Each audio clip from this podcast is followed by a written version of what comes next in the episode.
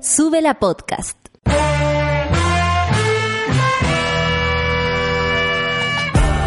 Cuando despiertas en otra sintonía, ves las cosas que otros no ven.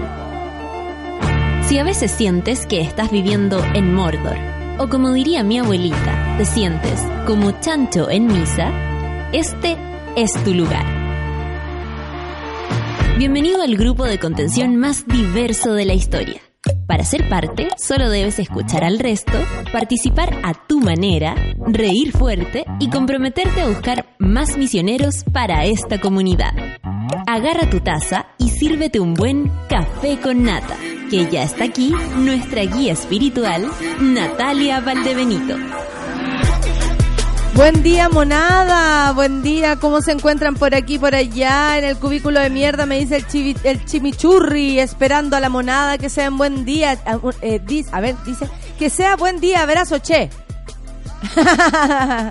me gusta, me gusta cómo hablan los argentinos, no lo puedo evitar. Tengo una amiga argentina y que cuando me habla, che, che, me dice, en vez de oye, amiga, che, te extraño. Eh, y yo me pongo alegre porque ella me extraña. Eh, Latita, buen día monos, aquí estoy lista para escuchar mi café con nata, justo y necesario, vamos con todo, gracias a ti por estar del otro lado, mi querida Caro Orellana. Martes con cara de lunes, sí, el, el martes es difícil, modo zombie, necesito una dosis de café con nata grande y muy cargado para empezar bien la mañana. Buen día monito y monita mayor. Caro, querida, un abrazo para ti. ¿Cuándo te vas? Oye, ¿cuándo te vas de viaje? Porque te vas a Canadá un buen tiempo. Yo me acuerdo de la historia de los monos, ¿ah? Cuidado, cuidado conmigo, que en cualquier parte yo les puedo preguntar por su vida privada. Esperando el café con nata a la avena, tantas mierdas que están pasando todos estos días. Ay, sí, Felipe. ¿Sabes qué? Eh, la verdad se hace bastante eh, difícil el día a día. Básicamente porque además la información hace que todo llegue tan rápido que uno no tiene ni siquiera tiempo para pensar lo que viene después. O sea, no te, no te alcanzas a recuperar de algo cuando ya te están tirando la otra. Y, honestamente es agotador. Qué bueno que tú desde allá, desde Nueva York, tengas esta empatía, amigo. Dice, ¿cómo hacen para armar la pauta? Así mismo, po. Tragedias.com.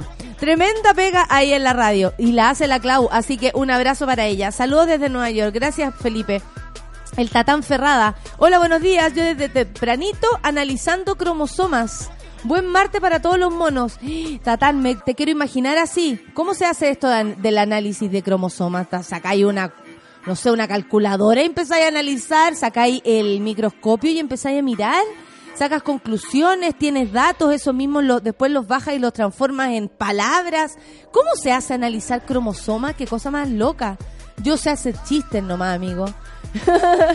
no sé analizar cromosomas. Eso es lo lindo de este mundo. Yo sirvo para una cosa, usted sirve para la otra y juntos nos ayudamos. Jerez Roxana, buen día. Los mones del café con nata, todos los de Sube la Radio, menos a los del metro de Santiago, dice, porque puta que huevearon hoy, parando en el túnel más del tiempo necesario. Ah, pero ellos piden comprensión de nuestra parte. Sí, y había harto Paco. En lo, en, el está lleno de Paco en todas partes, en Baquedano ahora. Y ayer también vi como mucha gente eh, se quejaba de la gran cantidad de Paco, incluso así como mirando el celular que habían. Eh, ¿Qué está pasando? ¿Qué nos quieren decir? ¿Qué nos quieren hacer? Porque la verdad es que ya al, al punto de ver tanto Paco uno se empieza a acostumbrar y como que filo, ¿no? Como que dejemos de tenerle miedo, ¿no creen? Ya mucho ya. Bueno, en fin, la Queen Lore Snow también la saludo, un besito para ti. Y yo no sé por qué el Roberto, oye Robert, te debo lo que te debo y eh, estamos claros, no te preocupes, esto va. Discúlpame, esto eh, estoy hablando, esto es cosa interna entre el Robert y yo, ¿ya? Le voy a responder. Dato interno, Robert, te voy a responder, no te preocupes, vamos a hacer la entrevista y te quiero preguntar, porque dice, entre los youtubers, Alberto Plaza y Germán Garmendia, me quedo con Garmendia, es mucho más serio. ¿Pero a qué se refiere? Porque Alberto, Alberto Plaza está de trending topic. Entonces el Robert, que es además un periodista informado, que hace su podcast hace mucho rato y es seguido por varias personas, nos va a contar. ¿Ahora es youtuber Alberto Plaza? No. No. Bueno, sigamos. Diego, hola, hola, hola. Espero todo vaya bien. Un abrazo apretado y cómplice para toda la monada. Un abrazo, Diego, para ti. La Luisa Correa, mi querida Luisa. Buen día, monita mayor. Buen día para ti. Pues paso por estos lados a saludar a toda la monada. Que día y día crece más y más. Sigamos estando más despiertos, dudando de todo. El gobierno y los medios nos mienten. Nuestro deber es no permitir eso. Saludos.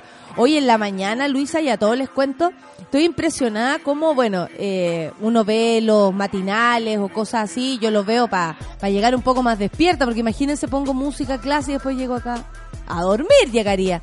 Entonces me tengo que enojar, po, y tengo que poner eh, matinales. Increíble la cantidad de, eh, de noticias sobre asaltos pero también, y, yo no me puedo quedar afuera de la impresión de los asaltos terminados en muerte. Cuidémonos, en serio. Em, la necesidad de la droga de pronto hace que las personas se vuelvan un poco más locas de lo que uno podría esperar y no solamente se trata de un asalto, al final se trata de, un grito de, de, no sé, desesperado de parte de los, de, de quienes delinquen.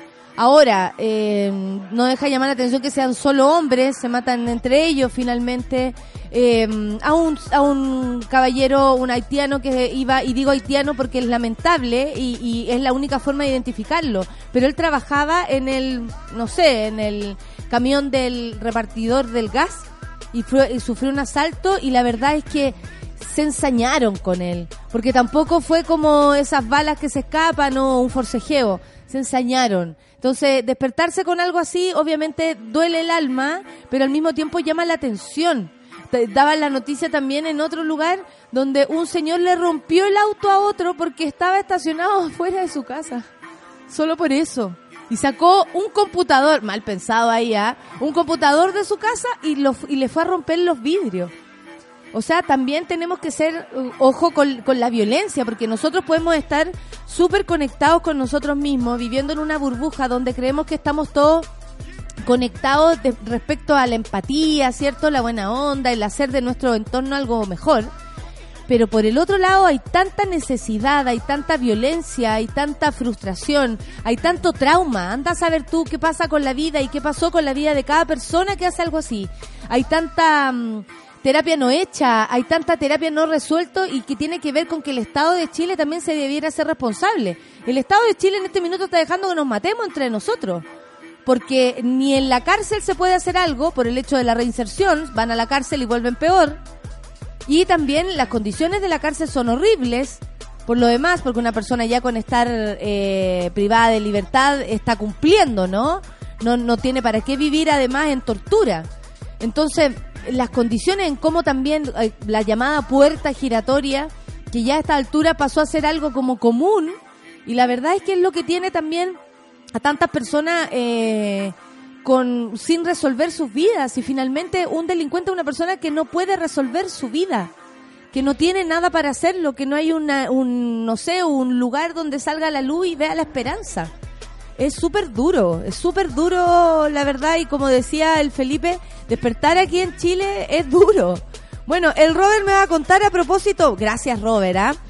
Dice, mi querida, el señor Plaza ahora tiene una columna de opinión que viraliza a través de videos estilo Tere Marinovich, que ya no puede ser más delirante. Ahora está hablando de avance totalitario de la izquierda en la Universidad de Chile. Oye, no hablamos el otro día a propósito de la compañera, nosotros hicimos acá con la Sol una lectura de la noticia de la compañera de la Chile, eh, que ella dice que ser de derecha y que por ese motivo los compañeros, ¿cierto?, de izquierda, comillas, la habrían agredido. Acá nosotros leímos la, entrevista, eh, o sea, la nota, dijimos, por supuesto, que la violencia desde cualquier lugar no, no nos parece, pero después mi socia apareció con sorpresas y dijo que había sido encapuchada y que no le pegaba a los carabineros, o sea, piedra a los carabineros porque sabía que detrás de eso había una familia. Y también quiere ser presidenta de la FED y también estuvo, salió en la portada de la segunda, le entrevistó la Mónica Rincón en, las, en CNN. Bueno, yo, yo lo único que espero que esa misma preocupación exista ahora por Rodrigo Mundaca y todos los activistas, ¿no? Queremos una entrevista ahí, de cara a cara, con Matamala, con Rincón, da lo mismo, en la cual uno pudiera enterarse de verdad lo que es ser amenazado por este, por, por en realidad por, por, tu propio país cuando tú estás reclamando por algo tan simple, sencillo como el agua, necesario, vital. Entonces, no sé, ahí es donde se me confunde todo, porque eh, por supuesto que estamos en contra de la violencia, pero también contra la mentira. Son las 9 con 13 y nos vamos a escuchar a Jepe y la canción Prisionero, Café con Nata en Súbela.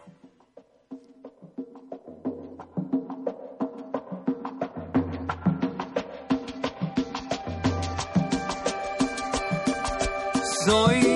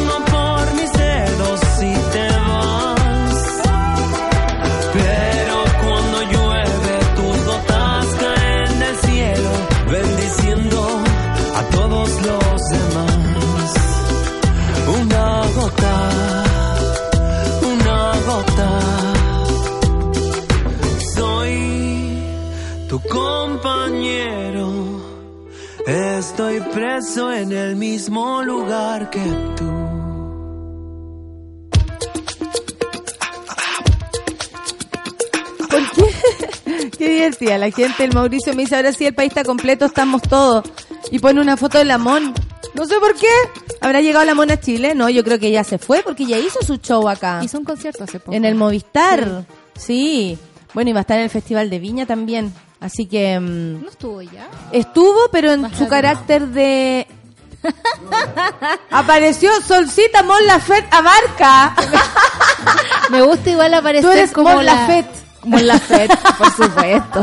Muy Lafette. Sol Lafette. Son Lafette. Mi nombre artístico, incluso por las noches. Buena, está bueno. Está la bueno. Fed como los chocolates. Obvio, sí, una es dulce. Me estruja y sale azúcar, así. Oye, eh, no sé por qué se habrá acordado de Lamón, pero bueno, nos acordamos nosotros de ella ¿Por también. qué no? Qué tanta cosa. Cuando se te cae algo con M. Ah, la mono. Lamón, obvio. Eh, Basti Victoriano dice, hasta confirmado el Festival de las 40 Horas. Es este domingo, ¿cierto? 20 de octubre desde las 11 horas en Alameda con Portugal, Metro Católica. Va a estar Villa Cariño, Sol y Lluvia, Princesa Alba, Tomo como Rey, Noche de Brujas, Gianluca Moral Distraída, Hermanos Montoya, Yorca, ea, Flor de Juana y Mariel Mariel. Oye, la Mariel va a soltar la, la Rita y se va a ir para allá. No, no sé, ¿y cuánto le cuesta? Me dijo. Bueno, está como que se- le quedan las pechugas como aquí en la... Arriba. en La la pera. pera. como que va tocando si somos de piel. ¡Oh! No sé si me estará escuchando, pero yo sé que eso le pasa. Y se pone súper contenta cuando la tocamos acá. Ah. Eh, Porque dice, pucha, qué rico, estoy ahí en sube, la amiga y la cuestión. está. Siempre Sí. está en nuestros corazones, además. Con cultivos celulares se ponen. ¡Ah! El tatán nos está contando cómo, ¿Cómo lo hace, hace lo de los cromosomas. Con cultivos celulares se ponen en un cubre objeto y se analizan en el microscopio. Sirve para ese de Down. Ah, síndrome, de Down. También se hace para hacer el aborto terapéutico cuando el feto es incompatible con la vida. O sea, se analizan los cromosomas. Ah. Mira tú, me encanta. Muchas gracias, Tatán Ferrada, por explicarnos. Usted me explicó y yo entendí. El René no lo puedo dejar pasar porque me da la- el, el El tiempo, informe del el tiempo. informe del tiempo, ya que nuestro Manu se independizó. Santiago, Quinta Normal, en este minuto 12.4 grados. Hoy día va a estar un poco más despejado, así que vamos a tener al menos un descanso del frío. A los abuelitos les hace tan bien. La Serena Coquimbo 13 grados, despejado. Viña del Mar 14 grados, nubosidad parcial. Punta Arenas 4 graditos, escasa nubosidad, dice Puerto Montt. O sea, va a estar con frío, pero soleado. Y Puerto Montt 10 grados y cubierto, nuble- nubleque. Concepción 13 grados, pero nunca se sabe, pueden llegar a los 31. Ay, ay, que son trópicos. ¿Cuándo es Conce? Entonces, eso. Oye, ¿qué te parece que mm, Alberto Plaza se haga tanto escuchar? Yo creo que es parte de su plan diabólico desde la, eh, de la iglesia y la cientología. Eh, Que no, les gusta no, ser políticos, ¿ah? Yo creo, Como que se quieren meter en eso, Es que finalmente. Es como súper soberbio también, como querer, eh, y lo digo desde el micrófono y la oportunidad que me da, digamos, trabajar en este lugar, digamos, con ese privilegio, pero, pero también es como esta necesidad de decir, yo tengo la razón sobre las cosas, hago mi video independiente de cualquier sistema, digamos. ¿Y, y, y será que habló a propósito de lo que le pasó a la chica ya a Paulette? ¿Será por eso? Porque a mí me parece que también no se puede robar de la historia de ella. Claro. O sea, apareció la man la otra vez hablando y yo decía, le quiere sacar una tajadita. Todos le quieren sacar una Eh, y, tajadita. y la derecha le saca tajaditas a eso y en fin. Entonces, no sé, la historia es de ella, ella sabrá cómo lo soluciona, espero que le vaya bien, que no sea presidenta de la fecha. Pero que un abrazo Un fraterno, obvio. Entiendo que los señores carabineros están en el metro por lo que pasó ayer con los escolares que hicieron la gran evasión masiva. Tienes toda la razón, eso fue en Santa Ana. Parece que ahora en Santa Lucía, porque veo ahí Santa Lucía en los trending topics. ¿Cuándo los adultos haremos lo mismo para que nos dejen meter el dedo en el ojo? ¿Sabéis qué, Ricardo? Te voy a contar una anécdota. A propósito del, del, eh, del- de que tus padres cuando te indican quién es quién. Me acuerdo que una vez íbamos en el metro y yo era un poco pailona, pero era chiquitita de edad. ¿Cachai? Entonces mi vieja, teníamos, no sé, nueve, ocho años con mi hermana y yo me veía un poco más alta, pero en verdad no teníamos la edad para pagar un pasaje. Claro. Entonces le dice al tipo, eh, me deja, me abre para pasar a las niñas. las niñas. eh, que por lo demás éramos a- eh, habituales porque era el metro que nos quedaba más cerca de la casa, Claro. que era el metro Franklin. Yo vivía muy cerca del metro Franklin, por suerte siempre tuve la posibilidad de tener metro. Claro. Que el- por lo demás es maravilloso. Me, me arranqué a los siete años, eso es para olvidar. me fui a- al llano. Y, y volví. Me pillaron, weón, subiendo la escalera. A mí me pasó lo ¿Puedes mismo. creer cómo me pillaron ahí? Subiendo la escalera y me castigaron. Pero bueno, y resulta que eh, la señora o el- un, un gallo, un tipo que vendía guardia. los boletos, el guardia dice, no, las niñas tienen que pagar. Oye, le dice, somos vecinos, déjame pagar mi pasaje Claro. y las niñas pasan todos los días y todos los días nosotros salimos del metro. No, no, tiene que pagar, tiene que pagar porque el metro, porque el metro pierde si las niñas no pagan. Y, le- y ahí mi vieja sale, yo creo que con el primer discurso eh, empático, pero al mismo tiempo socialista que le veo, eh, entendiendo en la buena forma el socialismo. Le dice, y tú le estáis cuidando la plata al metro y no dejáis pasar a dos niñas. ¿Cuánto te pagan a ti? Le dijo, por cuidarle la plata al metro, que probablemente no es nada en comparación a lo que ellos ganan. Sí. ¿Y qué le dijo el tipo? Se quedó callada, pero yo sentí que lo que aprendí en ese minuto fue como, claro, o sea, el poder que tiene una persona para negarte algo cuando puedes ceder, y, y estamos hablando Son de dos niños. guaguas, de dos pendejas, ¿cachai? En ese tiempo éramos más chicos a los 7 y 8 años. No es un pailón evadiendo el metro. No es un niño de 12 años, yo ya después obviamente a los 10 tenía que pagar y si era más alta tenía que pagar, no quedaba de otra. Pero eh, me llamó la atención como el discurso de mi vieja, pero al mismo tiempo me explicó que hay una empresa grande a la cual no hay por qué cuidarle el bolsillo. Claro. A él no le iba a pasar nada, éramos los cuatro ahí. El tipo, mi mamá y, y mi hermana y yo. ¿Cachai? O sea, no digo que él nos puede, no pudo haber hecho ese favor.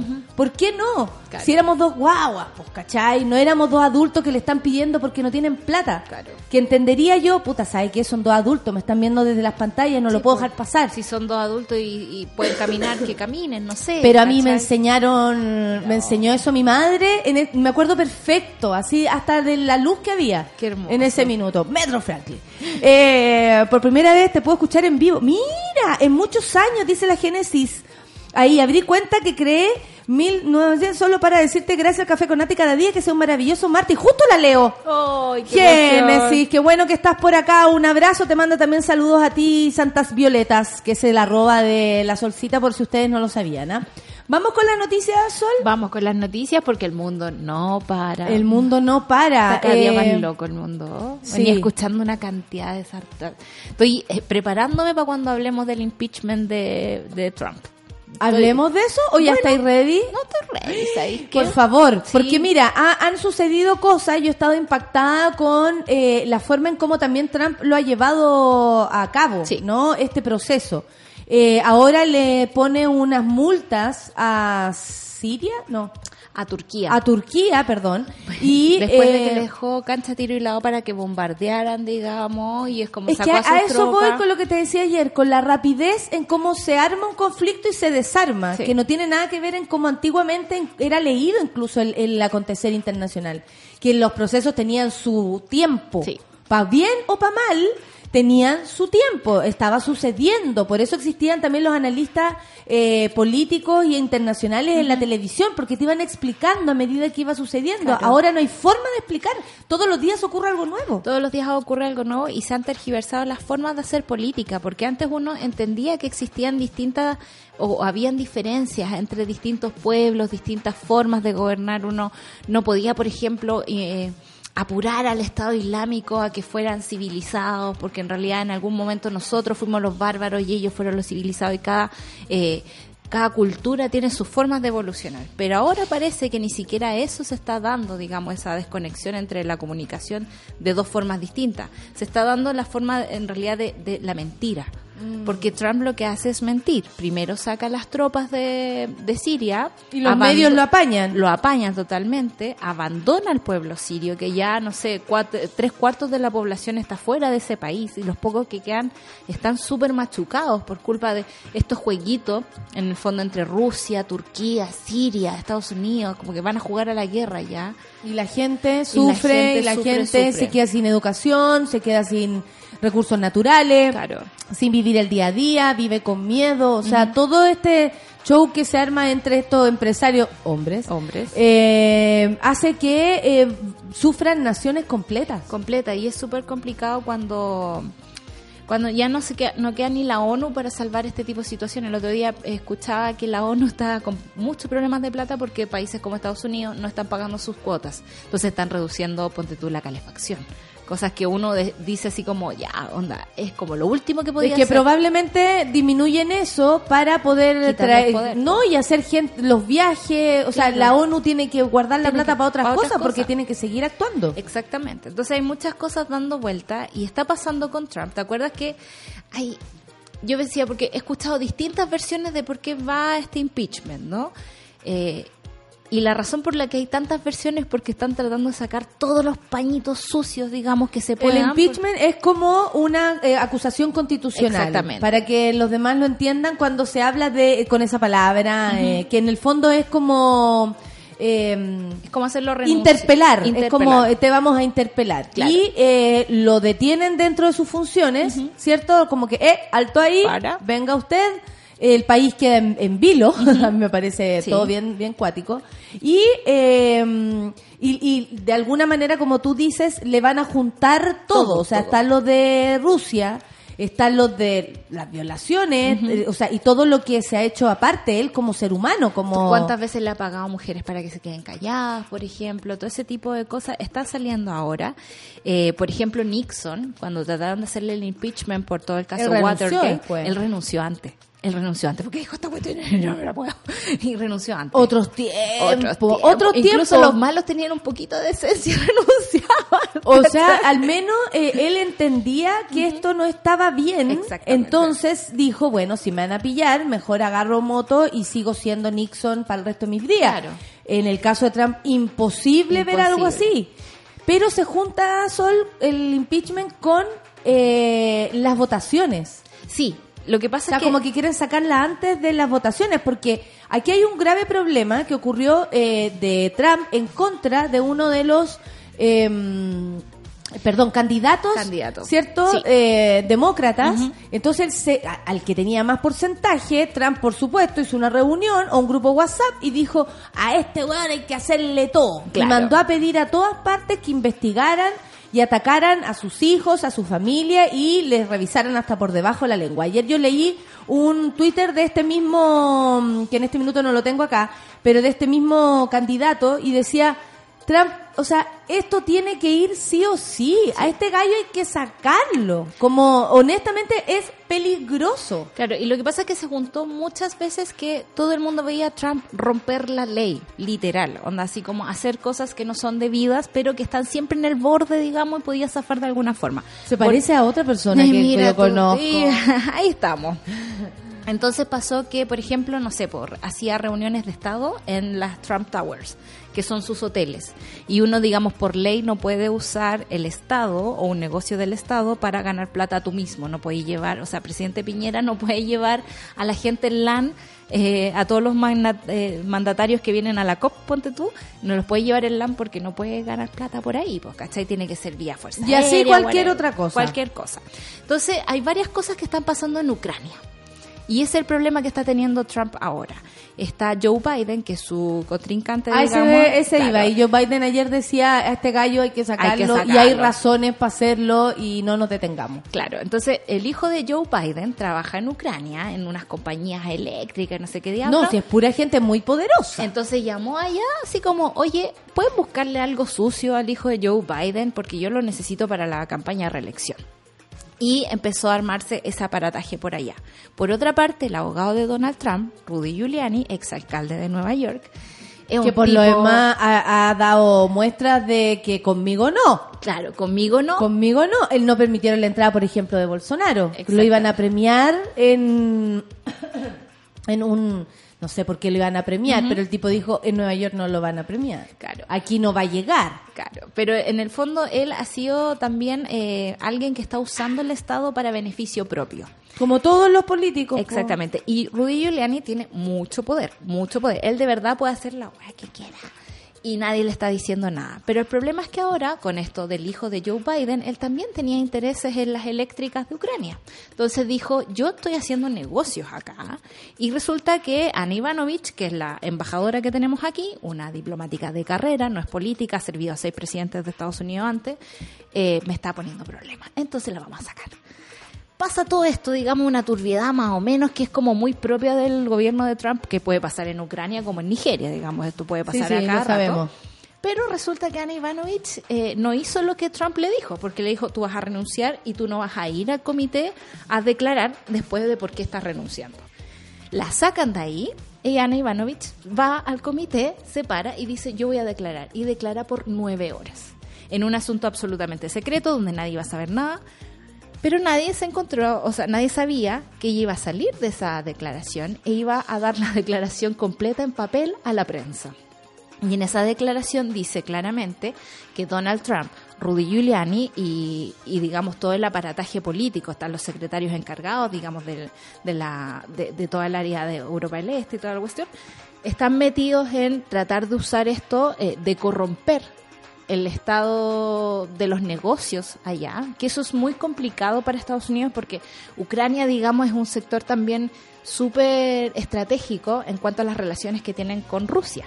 Claro. Entonces, eh, corromper los negocios, que era como lo único que estaba sobreviviendo allá, es fuerte, digamos, para la política de Estado de Estados Unidos. Y por esta, eh, por este majaraja, digamos, que está pasando, es que el impeachment va. Y por otra parte, eh, la Casa Blanca no son, digamos, los más iluminados del universo. Pues entonces, el otro día dijeron así como en una declaración pública, eh, bueno, la única forma que ustedes conozcan lo, lo, lo, el estado de los impuestos de Donald Trump es a través de un impeachment.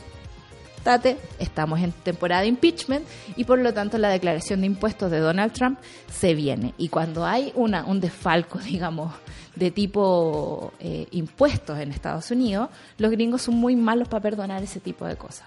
Entonces ahí está la teleserie de Trump que en este momento se está activando, que ya que Ana Ivanovich habló, eh, viene ahora eh, más, digamos, eh, diplomáticos que van a tener que hablar con lo mismo, que habían dicho no, no puedo hablar, porque obviamente le habían dado la orden de no hablar, pero ahora van a tener que hacerlo y están haciéndolo de forma voluntaria. Y yo creo que si son inteligentes deberían organizarse de tal manera de sacar este tipo antes de las elecciones o dejarlo inhabilitado para la reelección. Claro. O en el fondo que llegue tan bajo. Y esta que no noticia encontré, busqué a Donald Trump y decía, esto salió el 15 de octubre, mira, hoy día Trump quería revelar sus impuestos en 2013 para mostrar lo inteligente que era por pagar tan poco.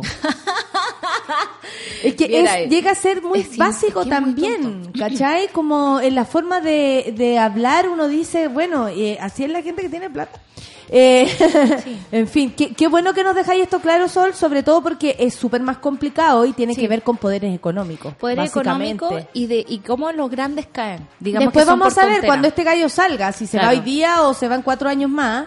Eh, vamos a saber realmente todo lo que hizo y todo lo y toda la plata que se echó al bolsillo Sí. gracias a estar de presidente. Por supuesto, si ese es el lo problema. único bueno es que no puede volver. Claro. Que eso es lo lindo de Estados De Unidos, Estados que no pueden volver a, hacer a, a la reelección. Y piensa tú que no nos queda muy lejos, digamos, todos los políticos que usan sus cargos para hacer negocio, para tener relaciones personales y directas con los agentes económicos con los que ellos quieren comerciar, es algo que nos queda súper cerca.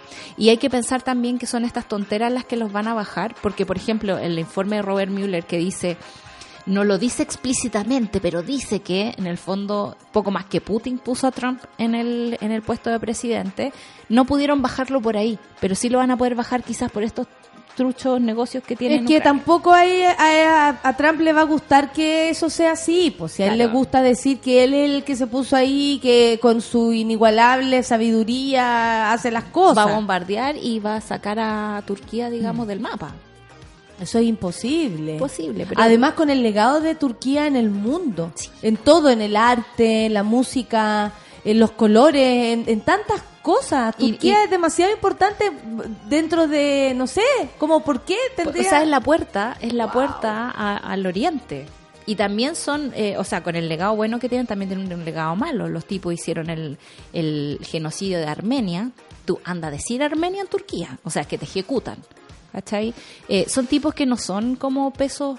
No es como que Trump se metiera con Chile.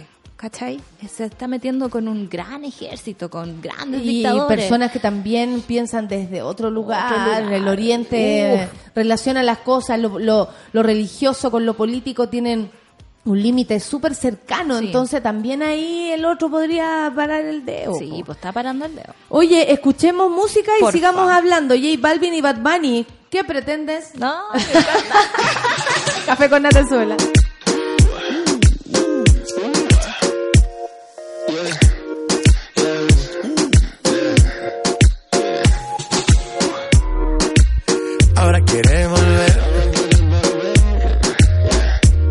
¿Por qué razón? Dime para qué. Ya no te presto atención. Desde hace tiempo le puse punto final. ¿Qué pretendes tú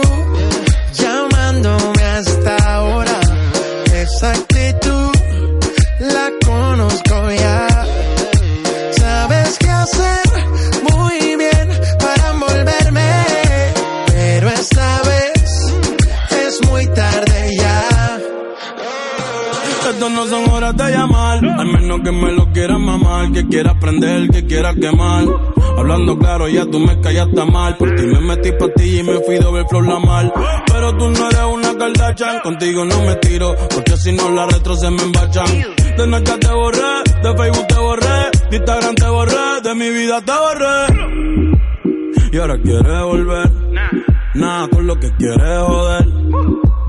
Pero no se va a poder, me vas a ver con otra y te vas a morder. Y ahora quieres volver, nada con lo que quieres joder. Pero no se va a poder, me vas a ver con otra y te vas a morder. ¿Qué pretendes tú llamándome a esta hora? Esa actitud, yeah,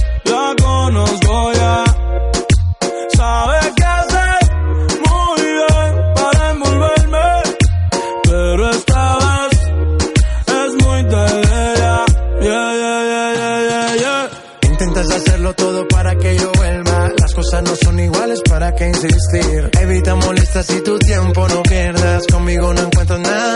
A escondidas vives chequeando las fotos, investigando mi perfil. No lo niegues, bien te conozco. Todo lo que tú hiciste conmigo, quieres repetirlo. Andas buscando más, y a mí eso me da igual. Todo lo que tú hiciste conmigo, quieres repetirlo. Andas buscando más, y a mí eso me da igual. ¿Qué pretendes tú llamándome hasta ahora? Esa actitud la conozco ya. Sabes qué hacer muy bien para envolverme, pero esta vez es muy tarde ya.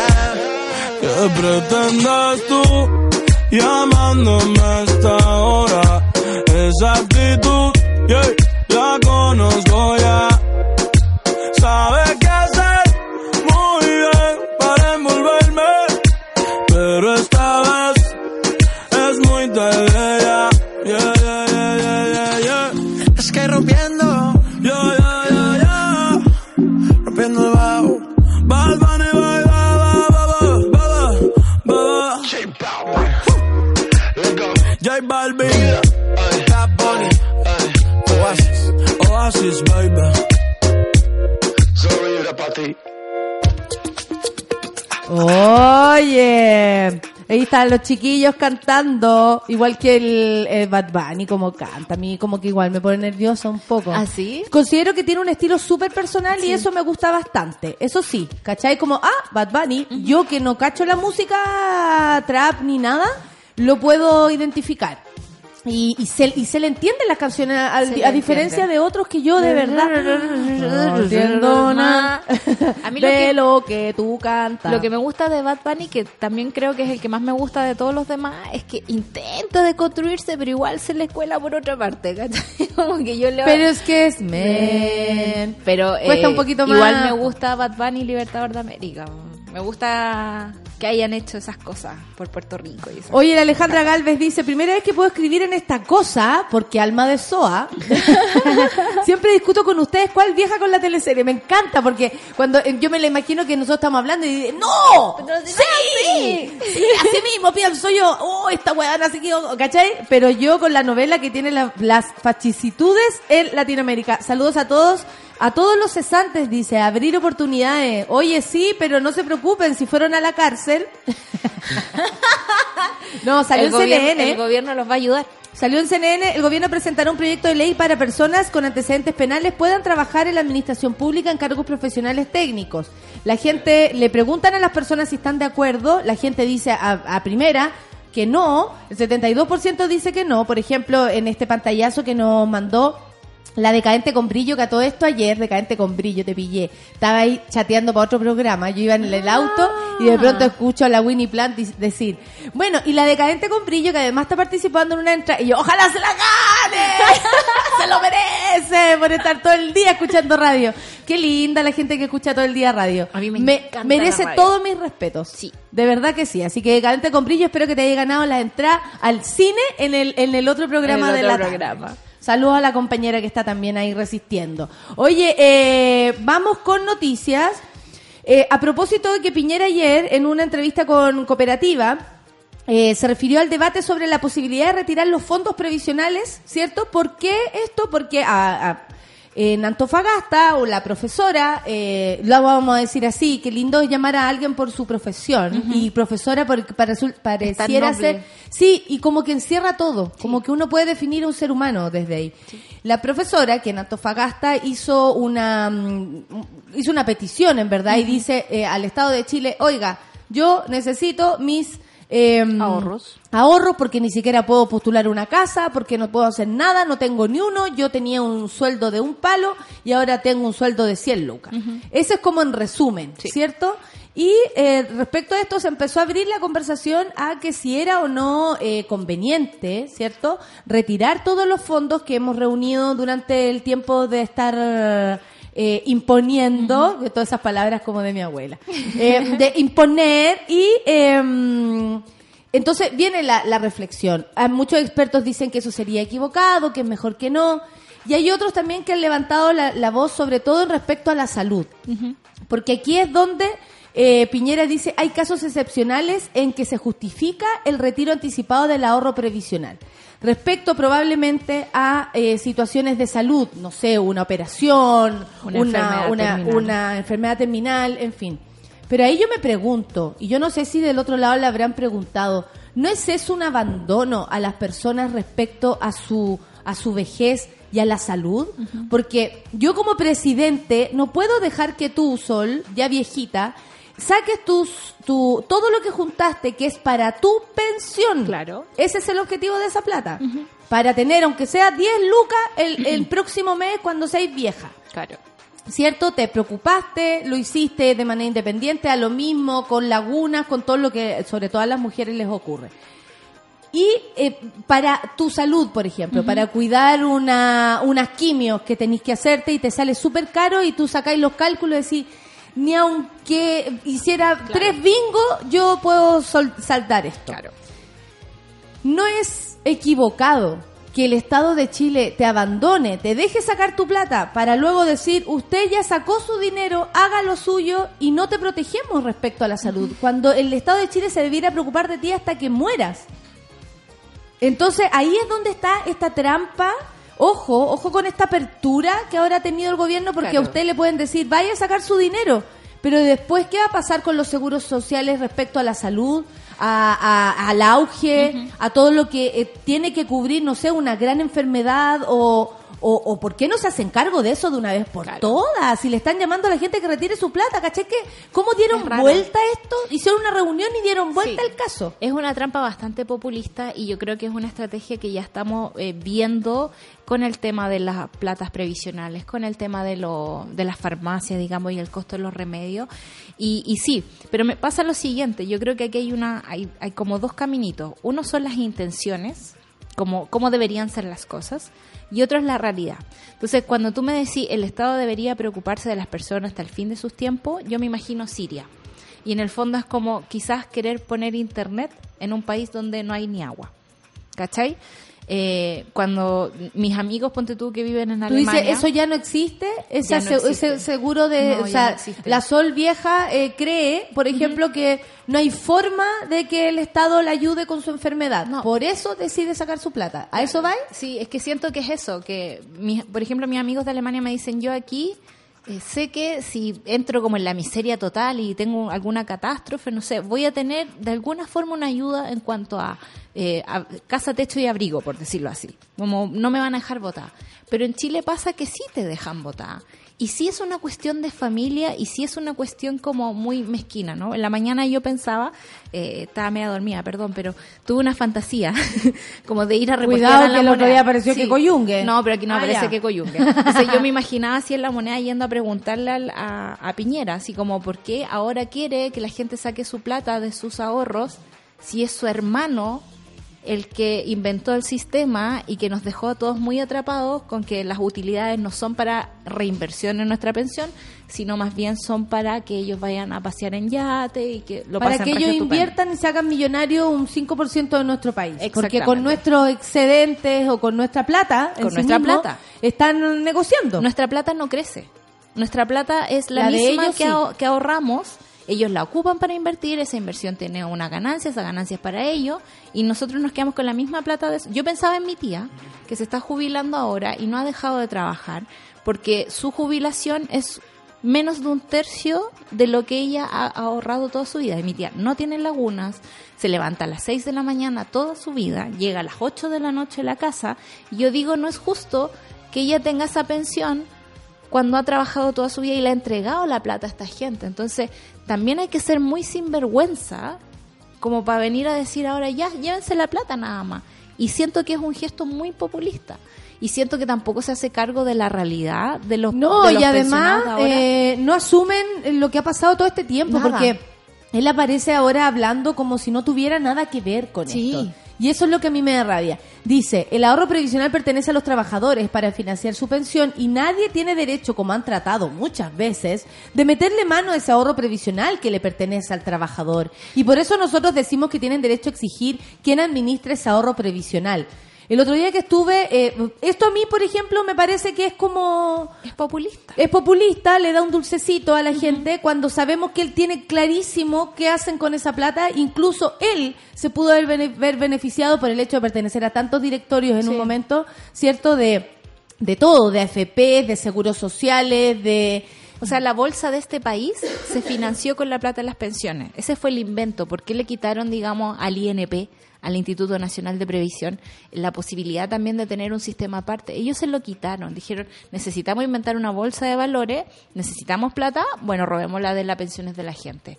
Y eso fue lo que hicieron. O sea, yo creo que un gobierno ahora, este o cualquier otro y de cualquier color, se tiene que hacer cargo de lo que fue la mentira de las AFP. Sí. O sea, decir, en realidad a todos nos engañaron porque, como dijeron, en el 2020 todos íbamos a estar recibiendo, eso salió en el Mercurio, sabemos que el Mercurio miente, pero también sabemos a quién replicaba. Claro. Y era la noticia que querían dar en ese minuto, en el que 20 años, o sea, al 2020 todos íbamos a tener la misma pensión según el sueldo que habías recibido mes a mes. O sea, esa profesora de Antofagasta estaría recibiendo hoy, según lo que se decía en ese tiempo, cuando se quiso imponer este sistema, eh, cuando se impuso este sistema, Su sueldo. su sueldo eh, ahora, el actual. Claro. El de un palo. Entonces, eh, primero deberían hacerse cargo de la mentira. Segundo, hay platas ahí con los cuales ya se robaron. Sí. Ya nos sacaron. Ya no existe esa plata en tu cuenta. Ya no vas a poder aumentarla porque No. ya la usaron, ya se la gastaron, ya la hicieron crecer y ya la tienen ellos. Claro. O sea, ah, oye, esta plata que mil veces han querido robarle, señor Piñera, usted debe saber cómo se hace esto y lo debe saber mejor que yo. Por supuesto. Porque probablemente con lo inteligente que es para memorizar cosas, debe tener clarísimo cómo va la ley de AFP y qué es lo que significa Y una porque AFP. su hermano inventó el sistema. No olvidemos eso. No, pero es que aquí la familia al parecer da se lo llevan mismo, pues. pésimo, da lo mismo, pero eh, queda en casa. La, la apropiación de la plata de la gente queda en casa. Y eso es lo, es lo complicado porque la- a las AFP tienen unas utilidades que son bizarras. De verdad, mil por ciento.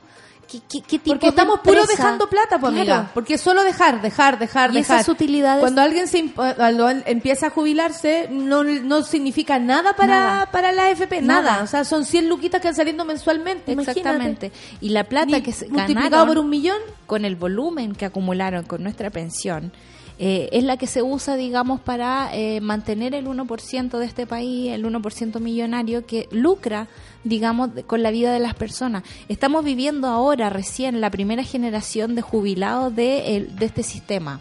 Eh, yo recuerdo, no sé, porque Olimpia trabajó como los tiempos que tenía que trabajar, eh, jubila- jubilada del INP, y tiene una pensión bastante digna comparada, digamos, con lo que ganaba ella. El Bitoco dice, el Pero Piñera dijo que iba a poner solo para retirar para las personas que tengan enfermedades terminales. Es que tampoco se debería poder. La pensión es para pagar La el día a día de esa, de esa persona en estado terminal.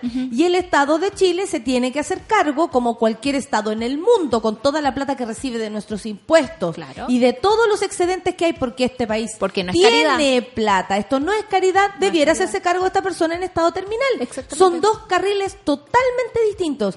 Que esa persona, en su desesperación, quiera o necesite esa plata y la necesite sacar y lo decida, eso es otra cosa. Pero eso responde a que el Estado nunca se hizo cargo de esta persona en estado terminal. Exactamente. ¿Cachai o no? Son dos carriles distintos. Chile se está muriendo de cáncer y todavía estamos ahí tratando de que salga una ley del cáncer que le facilite, digamos, a las familias y a los enfermos poder llevar su enfermedad como una enfermedad crónica y no una enfermedad mortal. La Dani dice, mi papá tenía cáncer termi- terminal, quiso sacar su plata de la FP y le dijeron, caballero, en unos cuatro meses más estará muerto y su familia recibirá la plata. Cachapo. Y aún está vivo. Qué ganas de buscar a esa galla y chuchearla, dice la Dani. Claro que sí. O sea, esa galla no tiene nada que ver. Es el sistema Que también funciona como el tipo del metro. ¿A quién le estáis cuidando la plata? a quién le estáis cuidando la plata. O sea, y claro, y probablemente esa persona tampoco está autorizada para pasarle su dinero. Porque ahora se abre, se abre esta nueva arista. Pero ojo, no podemos quitarle la responsabilidad al Estado por querer yo sacar mi plata que he impuesto todo este tiempo. No tiene sentido, no tiene nada que ver. un- No se Son dejen llevar manzana. por el populismo de, esta, Sí. de lo que están diciendo. Por favor. que dijo también otro populismo, pasando por la misma entrevista, dijo que las farmacias que no tenían genéricos tenían que vender el remedio más caro eh, que, que era equivalente, digamos, en el asunto. Y es como, ¿quién va a pagar esa diferencia? No la va a pagar la farmacia. No la va a pagar la farmacia. Alguien está haciendo negocio aquí con la vida de las personas, con las personas enfermas, con las pensiones de las personas. Entonces, yo no sé hasta dónde más nos pueden sacar. De verdad, sin que no nos... Lo que pasó con lo... De nuevo se me olvidó. ¿Qué cosa? Lo de la luz. Ta, ta, ta, ta. Las cositas de la luz. Ah, los medidores. Los medidores, hicimos la mansa cagada, dejamos la mansa cagada Claro. para los medidores, con justa razón, no teníamos por qué pagar un extra. Y ahora revisen la cuenta de la luz. Ahí está el gasto de medidor, que le pusieron en cualquier cosa, excedente, eh, no sé, modo, modo invierno, Claro. no tengo idea. Y eso súmale el 20% que va a subir la luz ahora pronto. A eso me refiero, po, Sí, po. que está subiendo y tú no te estáis dando ni cuenta, como igual estáis pagando lo que reclamaste hace un tiempo Sí. no querer pagar. Entonces Eso ya no- habla de nuestra poca, eh, que ahí nosotros, creo como ciudadanas y ciudadanos, tenemos que hacerme la culpa de estar encima de las cosas, pero no hay tiempo para tanta weá. No, porque Vienen te- los picos en el ojo, estamos tuertos. Estamos tuertos, estamos súper Ya no tuertos. lo veo porque estoy tuerta. Te- no te dan tiempo, o sea, si te levantáis a las 6 de la mañana y llegáis a tu casa a las 10 de la noche, con suerte comís algo, porque en realidad tenéis mucho sueño para estar comiendo, es difícil estar atento a todas estas cuestiones. Y por eso quieren que trabajemos 45 horas, por eso quieren que sigamos pagando, que nos sigamos endeudando. Y es como, hay que ser casi un poquito samurái para poder vivir en este país sin que te quiten la conciencia de lo que estás viviendo. Sí, porque una cosa es eh, seguir la inercia Sí. y la otra es saber perfectamente lo que está pasando y cuánto tú dejáis que ocurra y que es doloroso, porque uno se da cuenta así, ¿por qué estoy pagando esta weá? ¿Por qué estoy yendo hacia allá si, si no estoy de acuerdo? ¿Por qué tengo que ir a este sistema de mierda si no lo hacen bien? Claro. En fin. Oye, y otra noticia que nos hacemos cargo porque es aquí también donde vinieron los amigos del sindicato de Radio Bio Bio. Eh, les mandamos un fuerte abrazo. Ayer yo leí la noticia de uno de los compañeros, eh, un, un periodista eh, de, de la de esta de este lugar, en el que decía que los trabajadores del sindicato deponían el paro debido, esa, la paralización, debido a la intransigencia de su empleador, o sea, dejando claro que también era porque del otro lado hay una pared llamada Mochiati. Claro. Finalmente. Sí. Mandaron una carta en la que eh, dice luego de 15 días del- el sindicato termina hoy con la huelga iniciada el lunes 30 de septiembre, rechazando la oferta de la empresa y acogiéndose al piso de la negociación.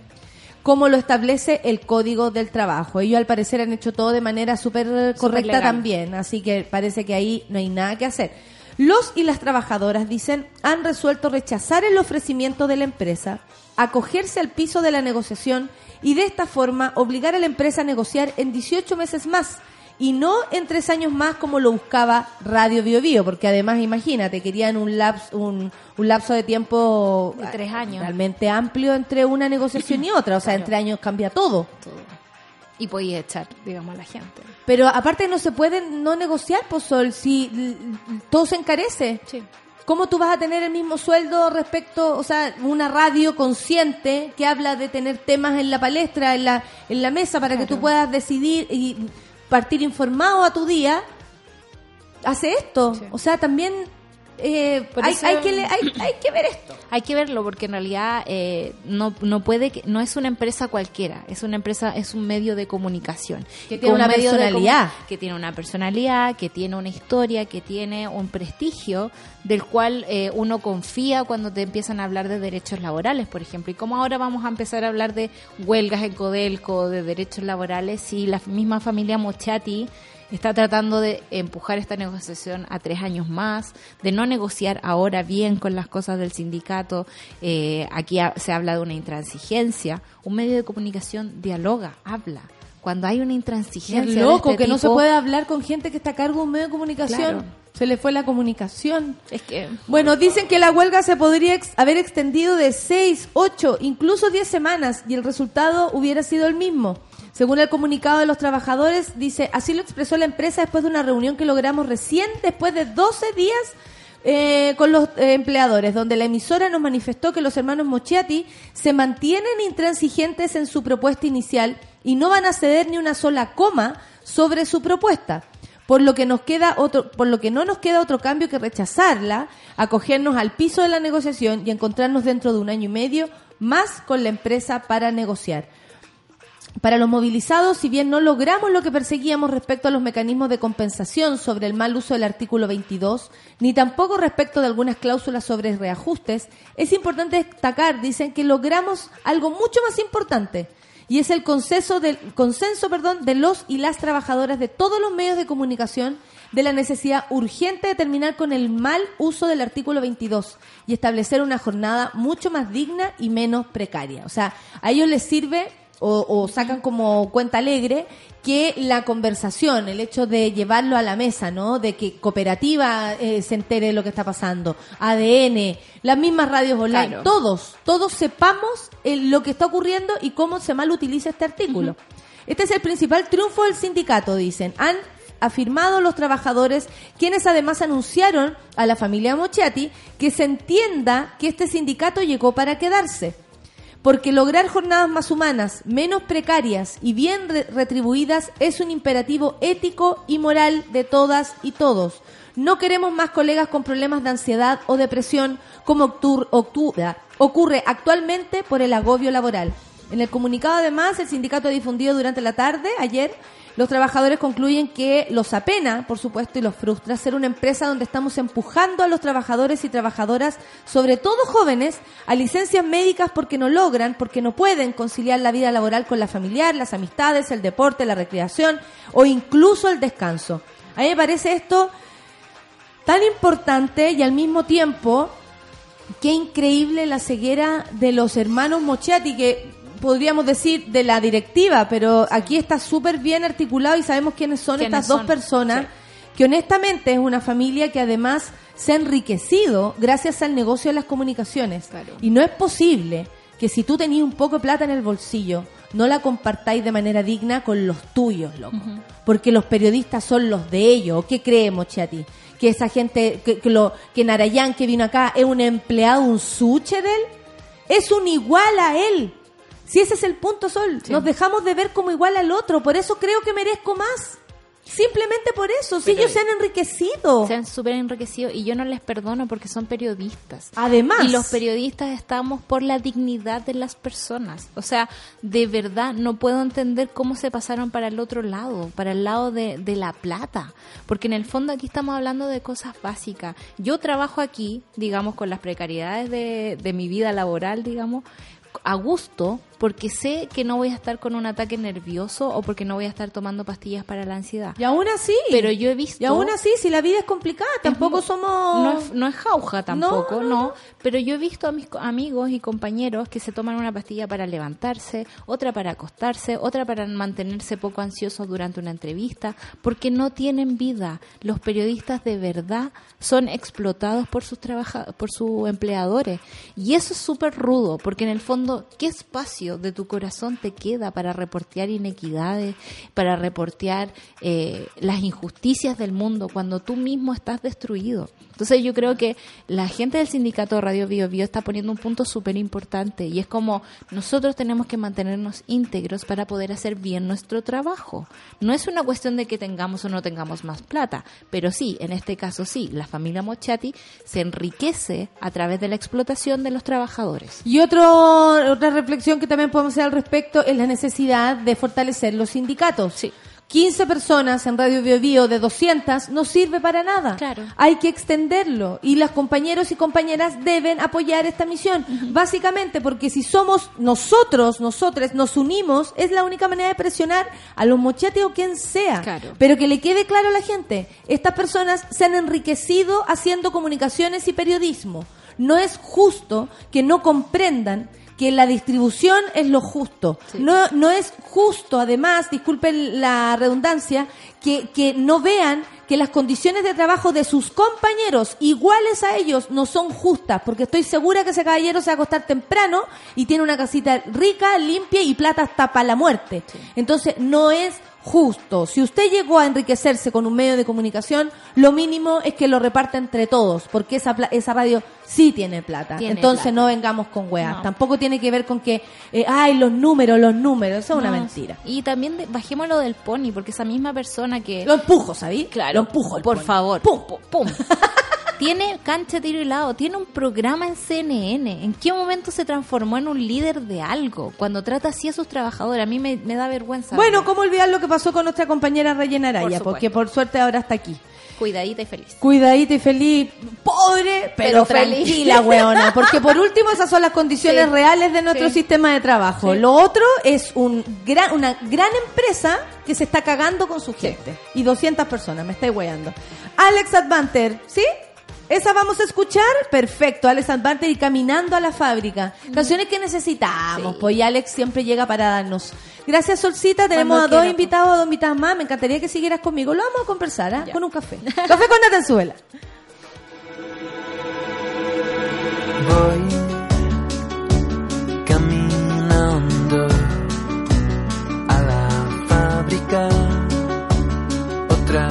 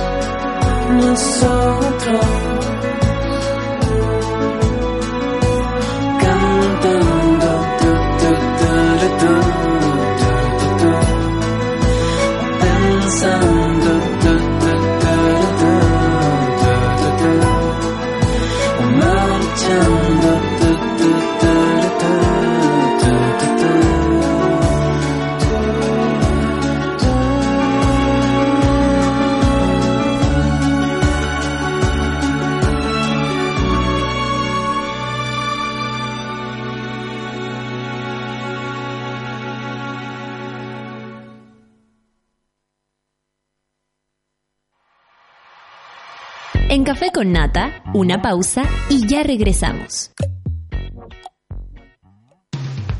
Hoy en Sube la Radio.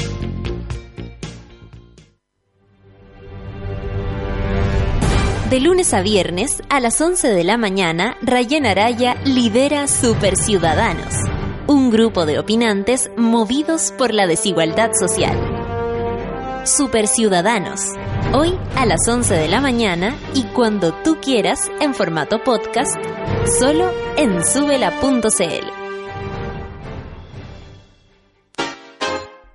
Tómate un break al mediodía y engaña la tripa junto a Isidora Ursúa y Eleonora Aldea.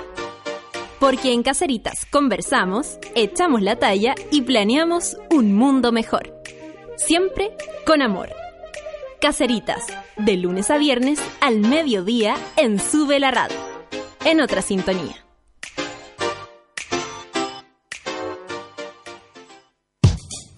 Abre tus oídos a la vida de los otros. Hoy a las 3 de la tarde junto a Nicole Zenerman. Solo en Sube la Radio. Hoy a las 6 de la tarde escucha a Edo Bertrán y Fabricio Copano en Supercarretera Nunca Muere. Un programa que antes existió en la radio offline y que hoy llega al mundo digital con todas sus secciones y barbaridades. Pedro Quiroz, Presente. Sofía Molina, Aquí presente. María Paz Escalona, Presente, profesora. Ana Jara, Ana, Ana. Mientras no decidas tomar un papel en esta historia, muchos niños y niñas seguirán postergando su infancia para vivir una vida que no les corresponde. La infancia de América es impostergable y queremos que tu compromiso junto al de América Solidaria también. Ingresa a la historia de Ana.cl, conócela y descubre tu papel en ella.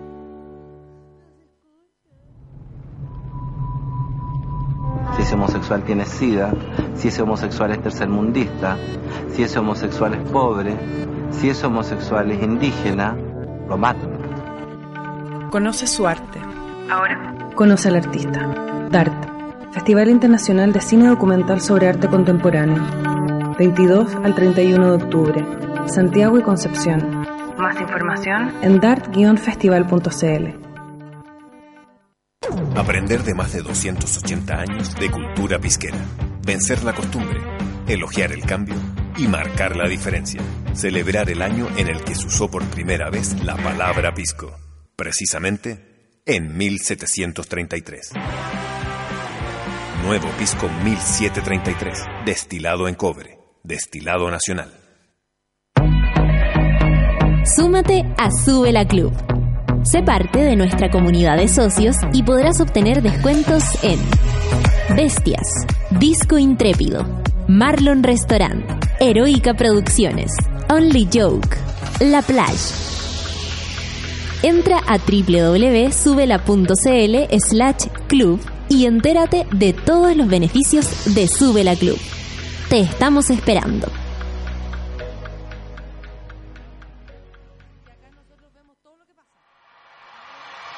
Ya estamos de vuelta en Café con Nata. Café con Nata y tantos otros programas son posibles gracias al apoyo de los socios de Sube la Club. Allá está. Hoy más que nunca Chile necesita periodismo y comunicación independiente. Gracias, por ejemplo, a Macarena Araya Lucero, Carlos Gutiérrez Vega, Sebastián Ferrada, Constanza Gajardo, Carolina Angélica Olivares Gatica, Jorge Ortiz Guerra y tantos más. Porque te necesitamos para seguir creciendo. Hazte socio y participa del medio que soñamos juntos. Más información en subela.cl slash.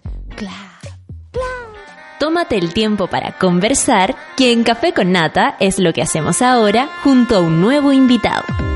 Estoy contenta porque la Solcita voluntariamente se vino a sumar este, a este panel para entrevistar ahora a Isabela Sichero. ¿Cómo te va, Isabela? Hola, muy bien. Muchas gracias por la invitación. Estamos contentos de verte porque traes buenas noticias. Hay un festival de cine documental sobre arte contemporáneo. ¡Wow! Cine documental, o sea, ya nos embarcamos en esa documental, ¿ok? Y de luego sobre arte, contemporáneo. sí. O sea, para lo específico de lo específico. Contemporáneo. Bueno, esto es un originario de Barcelona, pero llega a Santiago desde el 22 al 27 de octubre y en Concepción, atención, Eh, ¿Cuándo en Conce? ¿Cuándo en Conce? Hashtag ¿Cuándo en Conce? Del 28 al 31 de octubre. Estará Lemebel, una película que por lo menos a mí me toca bastante. Me tocó presentarla también en Miradoc. Ah, mira. y la conozco profundamente. Me estudié la película básicamente. Y hay una película también sobre Yayoi Kusama. Otra, eh, la de Bauhaus también. Sí, Wow. sí. Y ahora estamos con la gran directora Isabela. y Isabela, ¿cuándo, ¿desde cuándo que tú estás involucrada en esto? Sí, bueno, empezamos, empecé con el proyecto muy emocionada porque lo conocí en Barcelona hace como dos años y conocí a la pareja que lo fundó eh, y nada, le, quedé maravillado con la programación. Isabela, tú eres cineasta, periodista. Yo soy gestora cultural, eh, soy actriz de, profe- de primera Eh, profesión. colega. Sí, y aparte, eh, bueno, también estudié Historia del Arte. Hermoso. Una muy buena combinación. slow clap para Isabela, porque tiene más en su cabeza que todos nosotros. Y No, no. Educación de calidad. y se pone roja. Lo quiero saber, Isabela, porque a la monada también le interesa, po, saber quién está detrás y de cada cosa hay personas, hay seres humanos. Sí, bueno, mira, somos un equipo igual, obvio, nada, Saludos al uno se hace sola, nada uno lo hace sola, pero eh, Bruno Salas, director de Escapes de Gas, cineasta, artista visual también. Ganador de un festival de cine, yo lo vi ganando porque ese, ese documental es increíble, maravilloso. sí. Saludos Eh, bueno, al infinito ganó- a Félix Maruenda. Sí, ganó, eh, bueno, Sanfic con ese documental y varios eh, festivales Varios más. festivales, eh, el de- Biocine, el de, El de Iquique. Yo estaba ahí cuando lo premiaron. Ah, perfecto. Sí, y eh, bueno, él es eh, programador del festival y la Macarena Valle, que es de Salacá, sal- este microcine que está en Barrio Italia. Y bueno, somos los tres los que estamos eh, poniéndole carbón ahí a la máquina para que ande. Gente talentosa, buena onda. ¿Qué? Y, y trajiste entonces este festival de Y bueno, España sí, eh, conocí a los fundadores y les propuse traerlo. Yo había trabajado seis años en el Inédit Nescafé.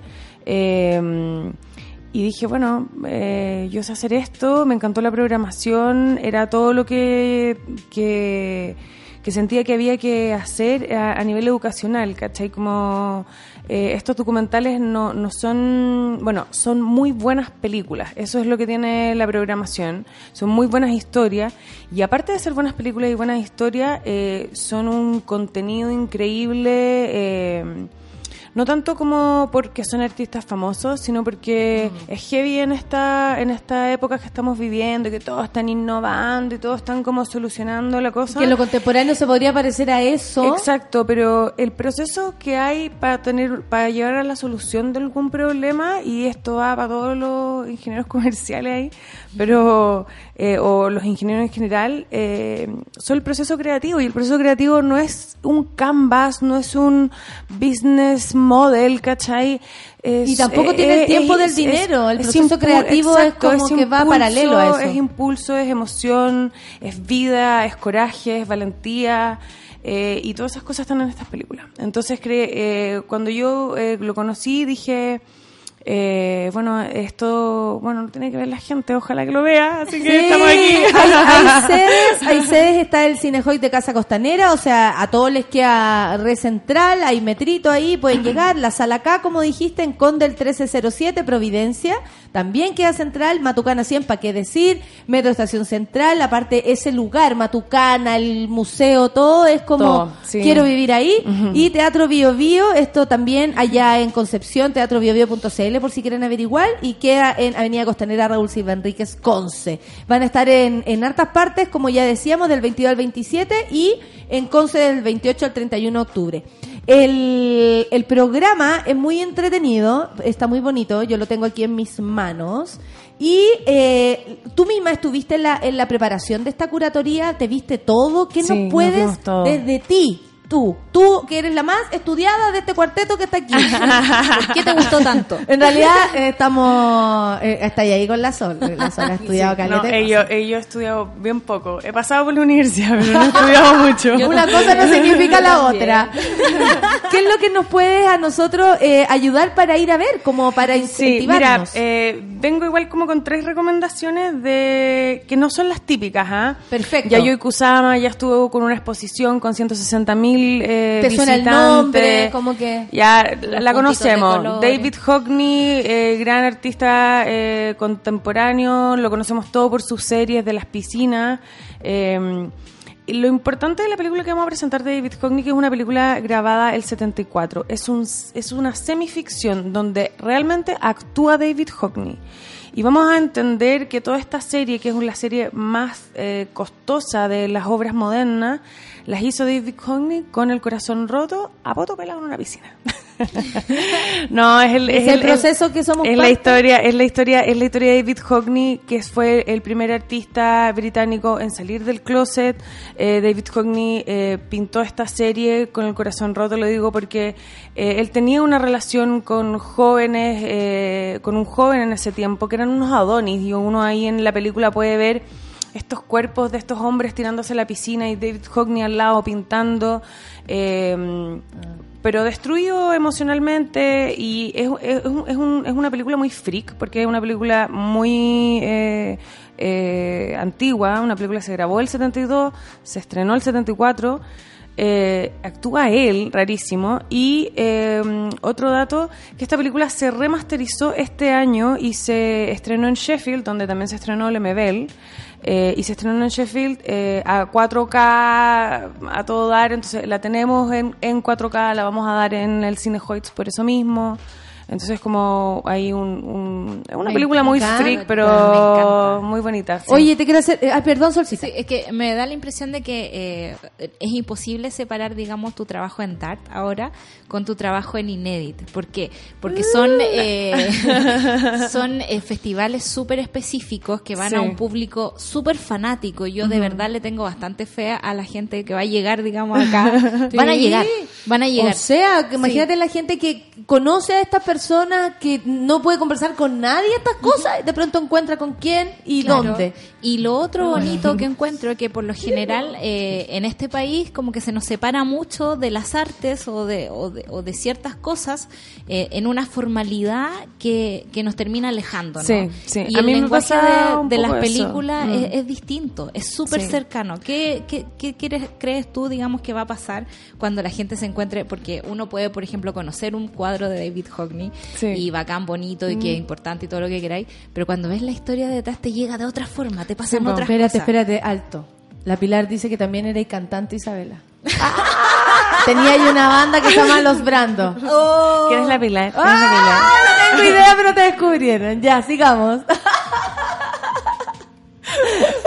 De que lo pasaste Oye, bien al menos en esta entrevista, voy a- ya está. voy a llegar. No estamos en todo caso con cámaras, ¿ah? aquí podemos venir hasta con pijama. Tú relájate. Pero te descubrieron, Pilar, te súper, súper dateada. Ya.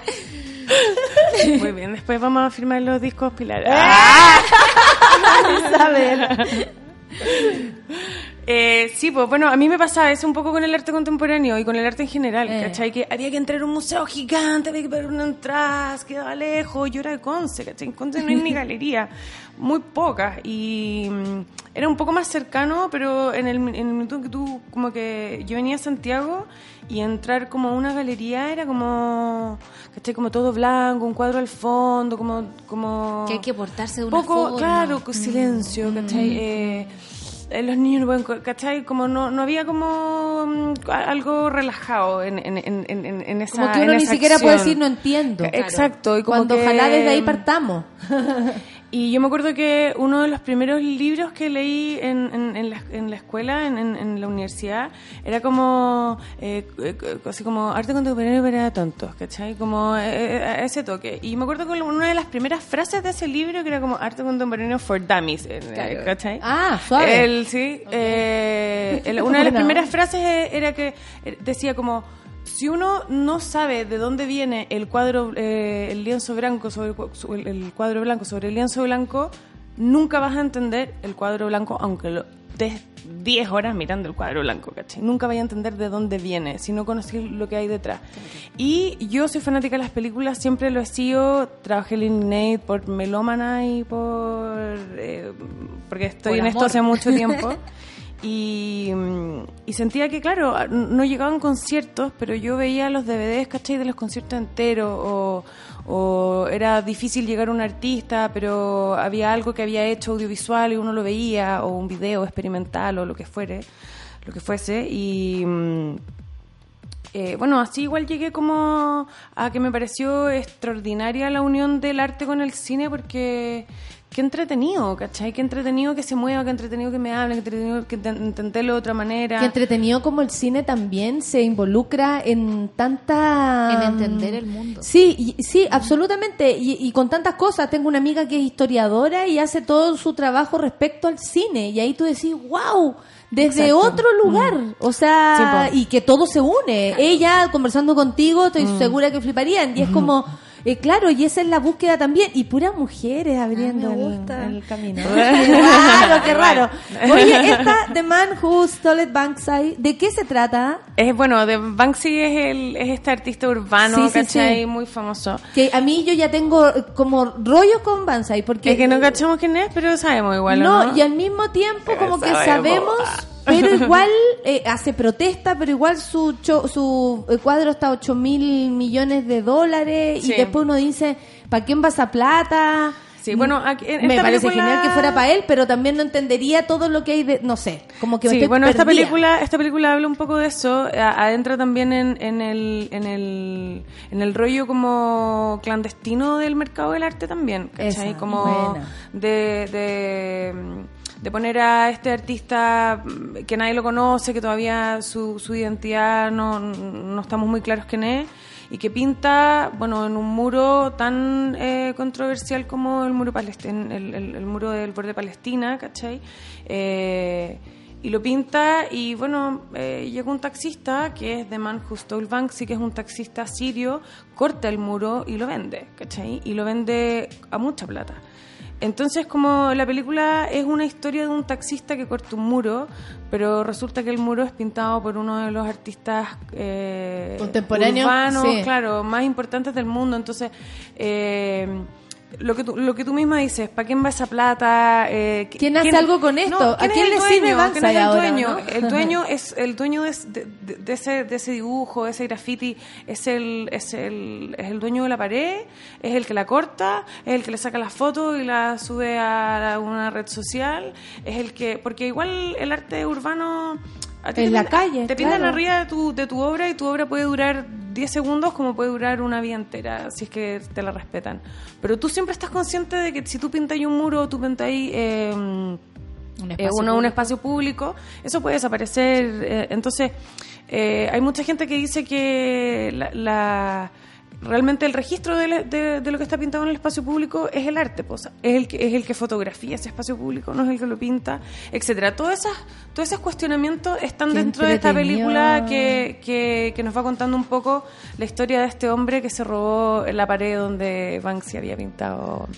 Qué buena. ¿Y cuál Sí. sería la otra sugerencia fuera de todo lo que nos imaginamos que tú nomás te, nos, nos vayas a decir? Yo quiero preguntar por la de la Bauhaus. A ver, Sí, porque se hace cumplen 100 100 años, años. dice, una utopía artística radical nació en la ciudad de Weimar, Bauhaus. Sus efectos todavía dan forma a nuestro mundo hoy. En el contexto del centenario del Bauhaus, este documental cruza el origen de la escuela con sus efectos en nuestra realidad contemporánea. Sí, bueno, es un documental que se hizo para la televisión alemana para los 100 años de la Bauhaus.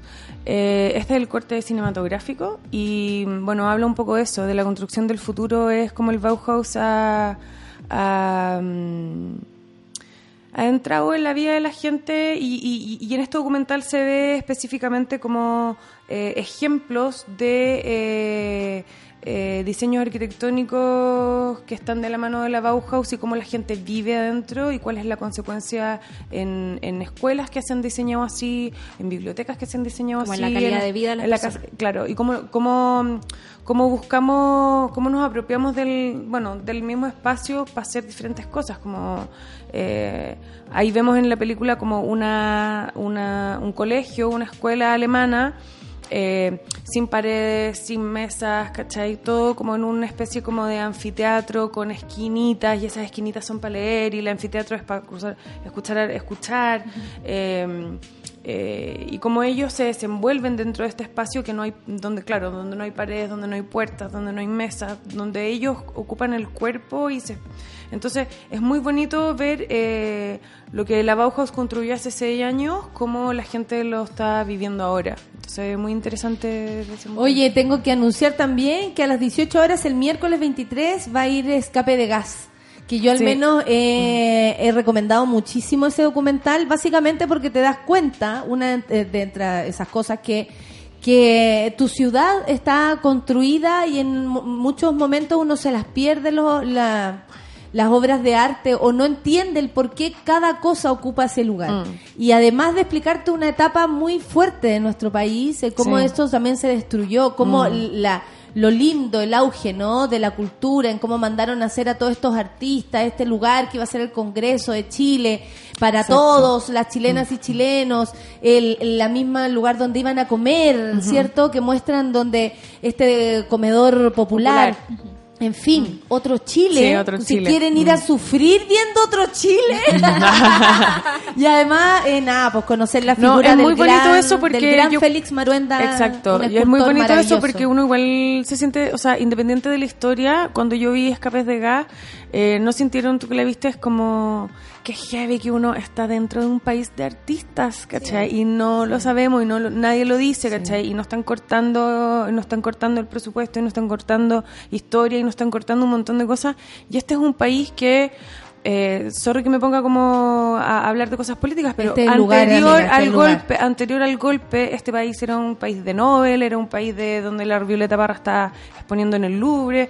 eh, y de repente hubo, este, eh, pasó este apagón y a mí me pasó que con Escape de Gas decía, wow, ¿cachai?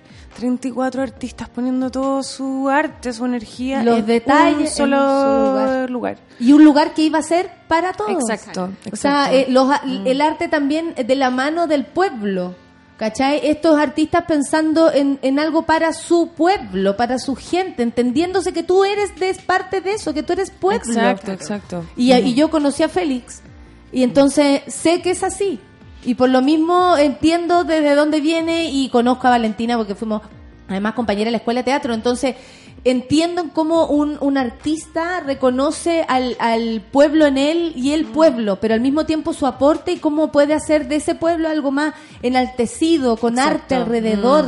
Mm. Sí. Todos lo merecemos. No tenéis que haber estudiado para ver una obra de arte. No, No, no, no, no, no, no. eso nunca, eso nunca. Oye, me y yo creo que con el, y yo creo que con, el- con este festival igual que un poco claro, como eh, experimenten, vayan las películas que son menos o sea, que ustedes van a cachar menos de la programación, son probablemente las que son más exquisitas, ¿cachai? Eh. Yo quería hablar de una en particular. Espera, que me preguntaron la Ah. Paula, la programación sale en la función gratuita del MBL y sí, Sí. es el miércoles 23 también en el Mavi. en el Mavi a las ocho y media. Al aire libre en la Plaza Muleto de Gil, por orden de Oh, llegada. qué rico. Oye, y ayer pasó una cosa muy bonita que mm, eh, eh, hay unos chicos que hicieron un fanzine que se llama Las tardes debería llamarse el MBL o algo por el estilo.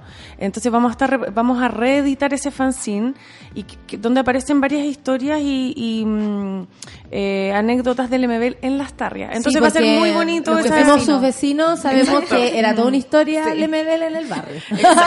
Bueno, yo también soy del barrio chiquilla, así que ahí... mm, Tenía algo que contar. Sí. Oye, Isabela, la, la película que ella quería ¿Sí? recomendarla una última Ah, película. sí, mira, hay una película que eh, eh, la prensa internacional la ha super alabado, New York Times se ha vuelto loca porque ha, ha- ha publicado más de, no sé, varias críticas sobre ella. Es de la artista Jill Magid, es una película que se llama The Proposal. Eh, es donde la artista trata como de desencriptar el legado del arquitecto mexicano Luis Barragán. Eh, es una película del que la película se transforma en la obra finalmente. Eh, es, es absolutamente un suspenso. Yo realmente no quiero ser muy spoiler con esta película porque realmente creo que la gente que la vaya a ver la tiene su novedad, ¿no? ¿Hay, tanto. hay algo que no conocemos? Te pasan cosas. Me pasan muchas cosas con esta película. No, no, es un documental que se trata con un suspenso muy interesante. La artista es genial. eh, y eh, lo que pasa es una historia verídica. eh, la artista, mm, voy a hacer un mini spoiler, es un artista que consigue exhumar el cuerpo del arquitecto mexicano Luis Barragán. Y desde ahí empieza a desarrollarse esta propuesta que se llama The Proposal.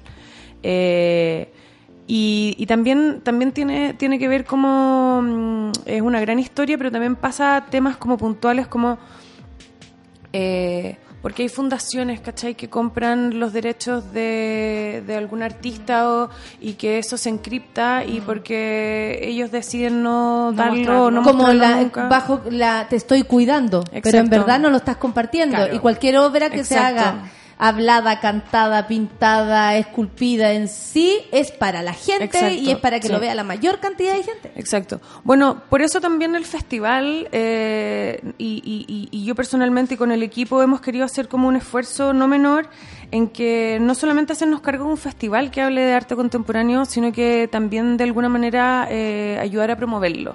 Y esa promoción tiene que ver con la invitada internacional que logramos traer eh, este año a, a Chile.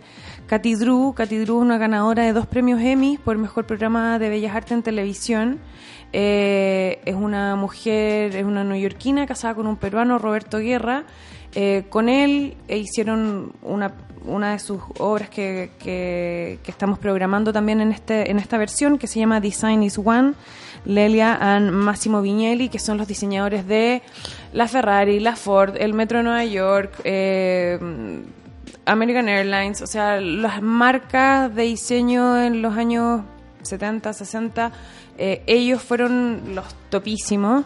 Eh, esa, eh, eh, Katy Drew viene a dar unos diálogos y a juntarse con gente que le interese eh, todo el tema de registro de artistas, de eh, archivos. Eh, también estamos haciendo esta actividad con Katy Drew en conjunto con el Museo de la Memoria, o sea, perdón, con el Museo de Solidaridad Salvador Allende. eh, en el cual también llamamos a los museos porque Katy Drew eh, es curadora del Talks for Night del MoMA, donde ella está eh, periódicamente programando eh, este tipo de material, ¿cachai? De películas... eh, O sea, se trajeron a una de verdura. Aquí Sí, va- y, va, sí. y va a haber eh, instancias con ella. Sí, va, va a haber una instancia abierta al público el día viernes 25 en el Museo de la Solidaridad. Pero también estamos generando unos tipos de reuniones íntimas con eh, cineastas chilenos y realizadores chilenos que estén trabajando con, con- con registro de artistas. Y un poco porque ella sabe dónde sacar los fondos, qué museo está interesado Qué en qué. buena. Está muy eh, relacionada con los coleccionistas. Claro. Exacto. Perfecto. Oye, O sea, para que esto no quede como en el aire. fue un placer tenerte Oye, un acá. Está ahí, pero pintando panelista, Isabela. Oye, invíteme cuando... ¿En serio? Cuando queramos Invítame cuando quieran, hablar de arte quieran. contemporáneo, hablar de todo lo que tú sabes, Todo de tu banda, de tu pasado como... Oye, eh, ¿puedo poner un tema? Si quieres, lucha. Bueno, hay muchas actividades y todas las pueden revisar en qué página para que no se pierdan nada de esto, por favor. Ah, sí. Eh, síganos en redes sociales, Instagram y Facebook, Dart Festival Chile. Y eh, nuestra página web es www.dart-festival.cl. Perfecto. Muchas gracias Isabela Chichero. Fue un gusto conocerte, Un gusto igual. saber que eres la multimujer. Y además, nada, pues todo lo que nos trajo, yo tengo la próxima semana ya mirada Anotado. aquí. Sí. No, y, y quiero repetirme escape de gas. Eh, de verdad, y quiero invitar a la gente que vaya también a ver lo- las entregas de Chile, Sí, ¿cierto? sí. Porque también son muy interesantes, está súper entretenido. Y ya lo saben, desde el 22 al 27 de octubre y en Concepción del 28 al 31 de octubre. ¿Qué me dicen? ¿Cuándo Conce? Ya, pues, ahí tiene Conce. Muchas gracias Isabela, son las 10 con 35 y nos vamos con Pet Shop Boys y The Pop Kids. Café con nata en. Hermosa.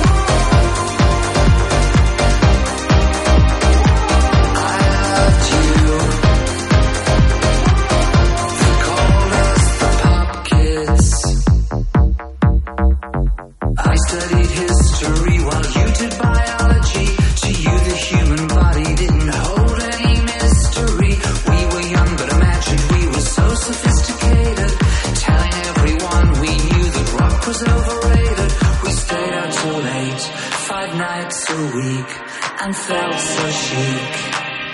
They called us the pop kids. Cause we love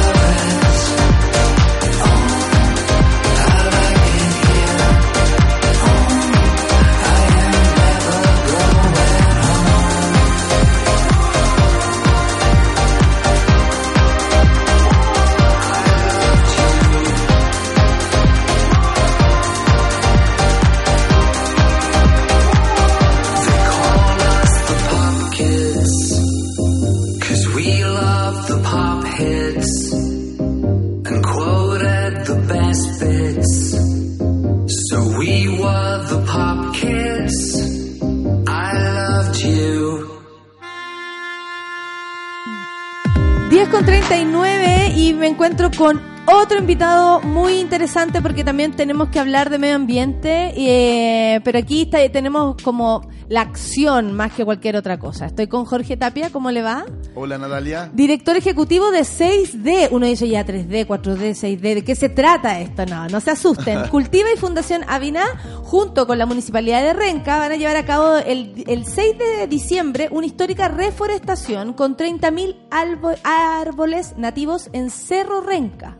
Así Estos es. son árboles donados por CONAF, iniciativa además que será parte de la campaña 6D Global Climate Action It's Now, cadena de acciones climáticas más grande de la historia a nivel global. ¡Wow! Ubícame en esto, ¿qué es 6D? 6D, mira. me- Partamos por ahí para que Sí. no nos confundamos. Me gustaría quizás partir con un poquito de contexto, ¿no? Feliz. En, en- en el momento en que nos encontramos como humanidad, eh, hoy día estamos en una crisis que ya no es climática, sino que es profundamente humana. ¿Sí? O sea, todos. Sí. hablan de crisis ambiental, de crisis climática, de calentamiento, de cambio. El humano que está So- en crisis. Tal cual, es, somos los seres humanos que estamos en crisis y, y- y esa crisis tiene que ver con cómo nos relacionamos también con nuestro entorno y con nosotros mismos. Sí. Entonces, finalmente, eh, hoy día nos encontramos en este momento, en este punto crítico, en que eh, este año particularmente se desarrolla la COP en Chile, que es una instancia, digamos, súper importante para el país, pero que también te pone, lo, pone los ojos en, en cómo está eh, Chile llevando esto adelante. Eh, y la verdad es que hasta ahora los compromisos de los gobiernos, no solo de Chile, sino que en general, son insuficientes para enfrentar la crisis. Y en eso nosotros somos categóricos en que lo que estamos siguiendo a la ciencia no tiene que ver con una ideología, no tiene que ver con lo que pienso, sino que simplemente decir, la ciencia hoy día se debate en dos, en dos, en dos eh, ideas, digamos. Hay unos que dicen que estamos eh, en una situación muy compleja y que tenemos que actuar ahora, porque si no esto va a ser irreversible. Y está la otra mirada que dice eh, que ya no hay nada que hacer. Ah, o sea, ni siquiera hay una mirada como porfía que dice está todo bien. Tal cual. Hay- Hay, hay una mirada porfiada, digamos, que tiene que ver con quienes de alguna manera quieren Insisten, mantener, ¿no? insisten en que es un invento lo del cambio climático, de que la crisis climática no es tal, sino o sea, que tiene que ver se, con un se proceso separa natural. entre los que creen que se puede hacer algo y los que creen que ya no estamos a tiempo. Tal cual, desde la ciencia. Y después vienen las ideologías, Sí, sí, sí, que ahí hay un montón de ideologías que finalmente hay algunos que eh, hacen una crítica directa. Nosotros creemos y tenemos la esperanza de que todavía se puede hacer algo. Y desde ahí es que lanzamos esta campaña que es 6D. 6D es porque esto ocurre el 6 de diciembre. La COP se desarrolla entre el 2 y el 13 de diciembre.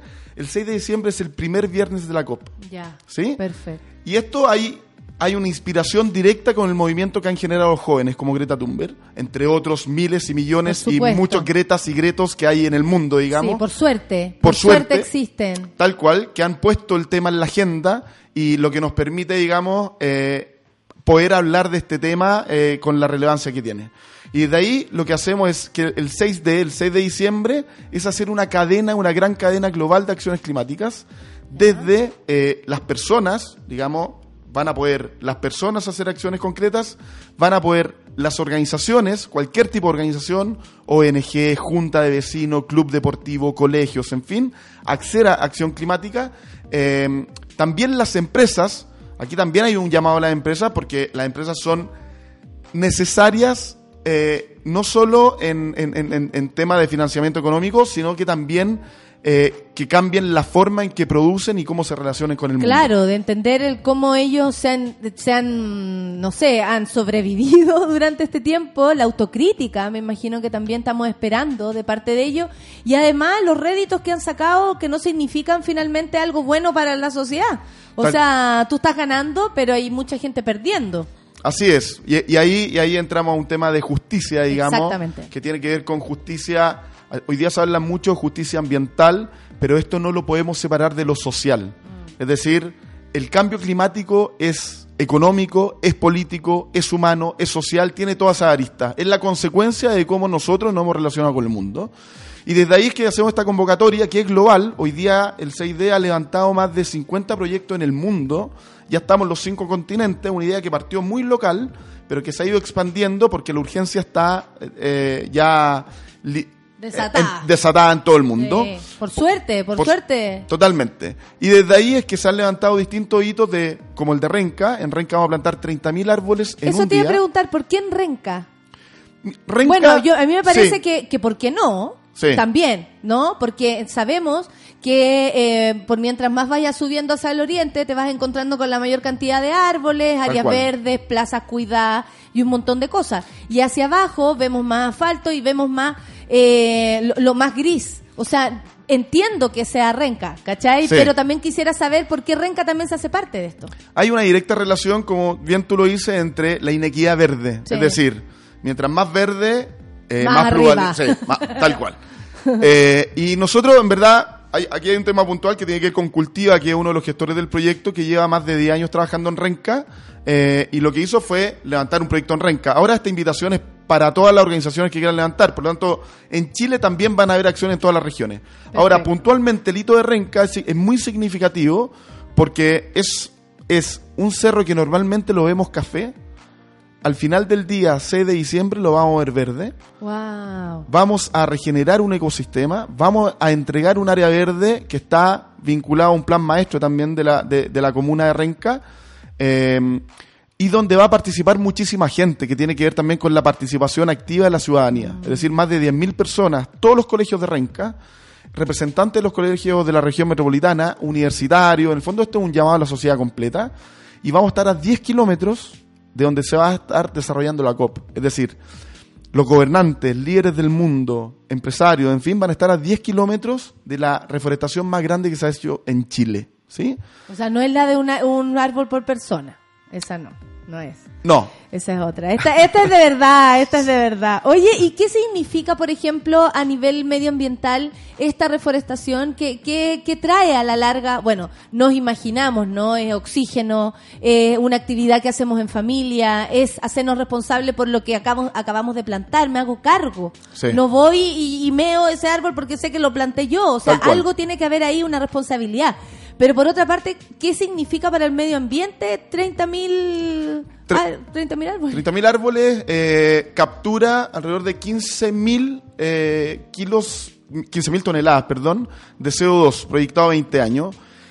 Si bien no es la acción que va a salvar el planeta, eso hay que tenerlo súper claro. Pero es que si es por eso no haríamos nada. Tal cual, pero, pero tam- claro, tal cual. Entonces no, no nos tenemos que quedar ahí, No. sino que por un lado es una acción simbólica muy potente. Hay un emplazamiento directo también a los líderes que van a estar en la COP para que tomen las decisiones que tienen que tomar en el fondo. Esta COP que se desarrolla en Chile este año eh, es desde, desde los expertos, es pensada como una, una, una COP de transición. O Porque sea, como de aquí debieran cambiar algunas cosas. ¿Qué esperan ustedes, por ejemplo? Eh, me imagino que se han sentado a conversar hace ya un rato, sabiendo que viene esta COP25.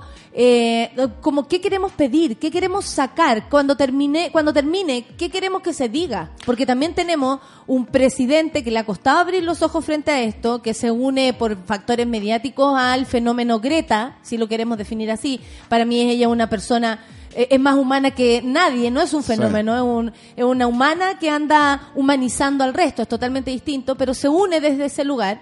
Yo por, por- por lo menos me cuesta creer, esta es mi opinión personal, por supuesto, Ajá. pero desde ese lugar también eh, sabemos que hay una resistencia. Sí. O sea, yo he escuchado en paneles de conversación en radios diciendo a tipos que van a participar de la COP25 que sus hijos nunca le han reclamado nada porque está todo bien. O sea, incluso negando lo que ya sabemos es una destrucción climática. Sí. ¿Cachai? ¿Qué, qué cambio? Una destrucción climática. Y sabemos también, como tú dices, que puede ser simbólico lo que como ciudad- ciudadanos hagamos. Pero hay otra parte que tienen que hacer ellos, de parte como profundo, en sacar, no sé, áreas de sacrificio, cortar Sí. los cordones de sacrificio. Eh, O sea, Quintero, Puchuncaví, la, ex- la Claro, sabemos de que hay una resistencia muy grande de parte del empresariado que ha puesto todos los ojos, que van a poner plata, pero eh, de alguna manera lo ponen por una acción moral y finalmente saben, comillas, que no les conviene. Entonces, ¿qué esperamos? ¿Vamos a poder sacar algo de esta COP25? ¿Qué tenemos que hacer? Dime al No, tiro, porque no, yo nosotros, lo, nosotros, nosotros lo que esperamos de esta COP es de que sea la más importante de la historia. Perfecto. Cuando pensamos en que sea la más importante de la historia, tiene que ver con que los gobernantes, los líderes, garanticen un camino seguro para las futuras generaciones. Es decir, hoy día la evidencia de la ciencia es clara. No hay otro paper que mirar, digamos. Y las acciones tenemos que hacerlas. ¿sí?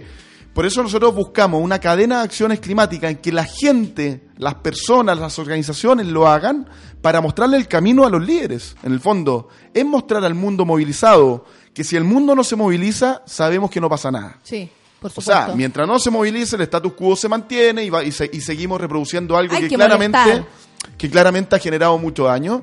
Eh, y desde ahí es que buscamos generar movilización en acciones concretas. Entonces, nosotros hoy día tenemos una plataforma en que la gente puede inscribir sus acciones, desde plantar un árbol, hacer compostera, en fin, hasta grandes hitos colectivos como el hito de Renca. Hoy día ya tenemos más de 50 hitos, como te decía, en África, en Senegal, en China, tenemos en Croacia, en Francia más de un millón de árboles, en España una plantación colectiva de más de un millón de árboles en distintas ciudades, en, en Latinoamérica en casi todos los países, en fin. Lo que buscamos es que esto explote y se, haya- se hagan muchísimas acciones climáticas que pongan a los líderes, que sea muy visible para mostrar también el camino desde la ciudadanía y exigir a partir de acciones concretas el camino que ellos tienen que garantizar. Exactamente, esta vez nosotros le vamos a indicar el camino. Bueno, ahí Greta ha sido de alguna manera sí, y central para eso. tal cual.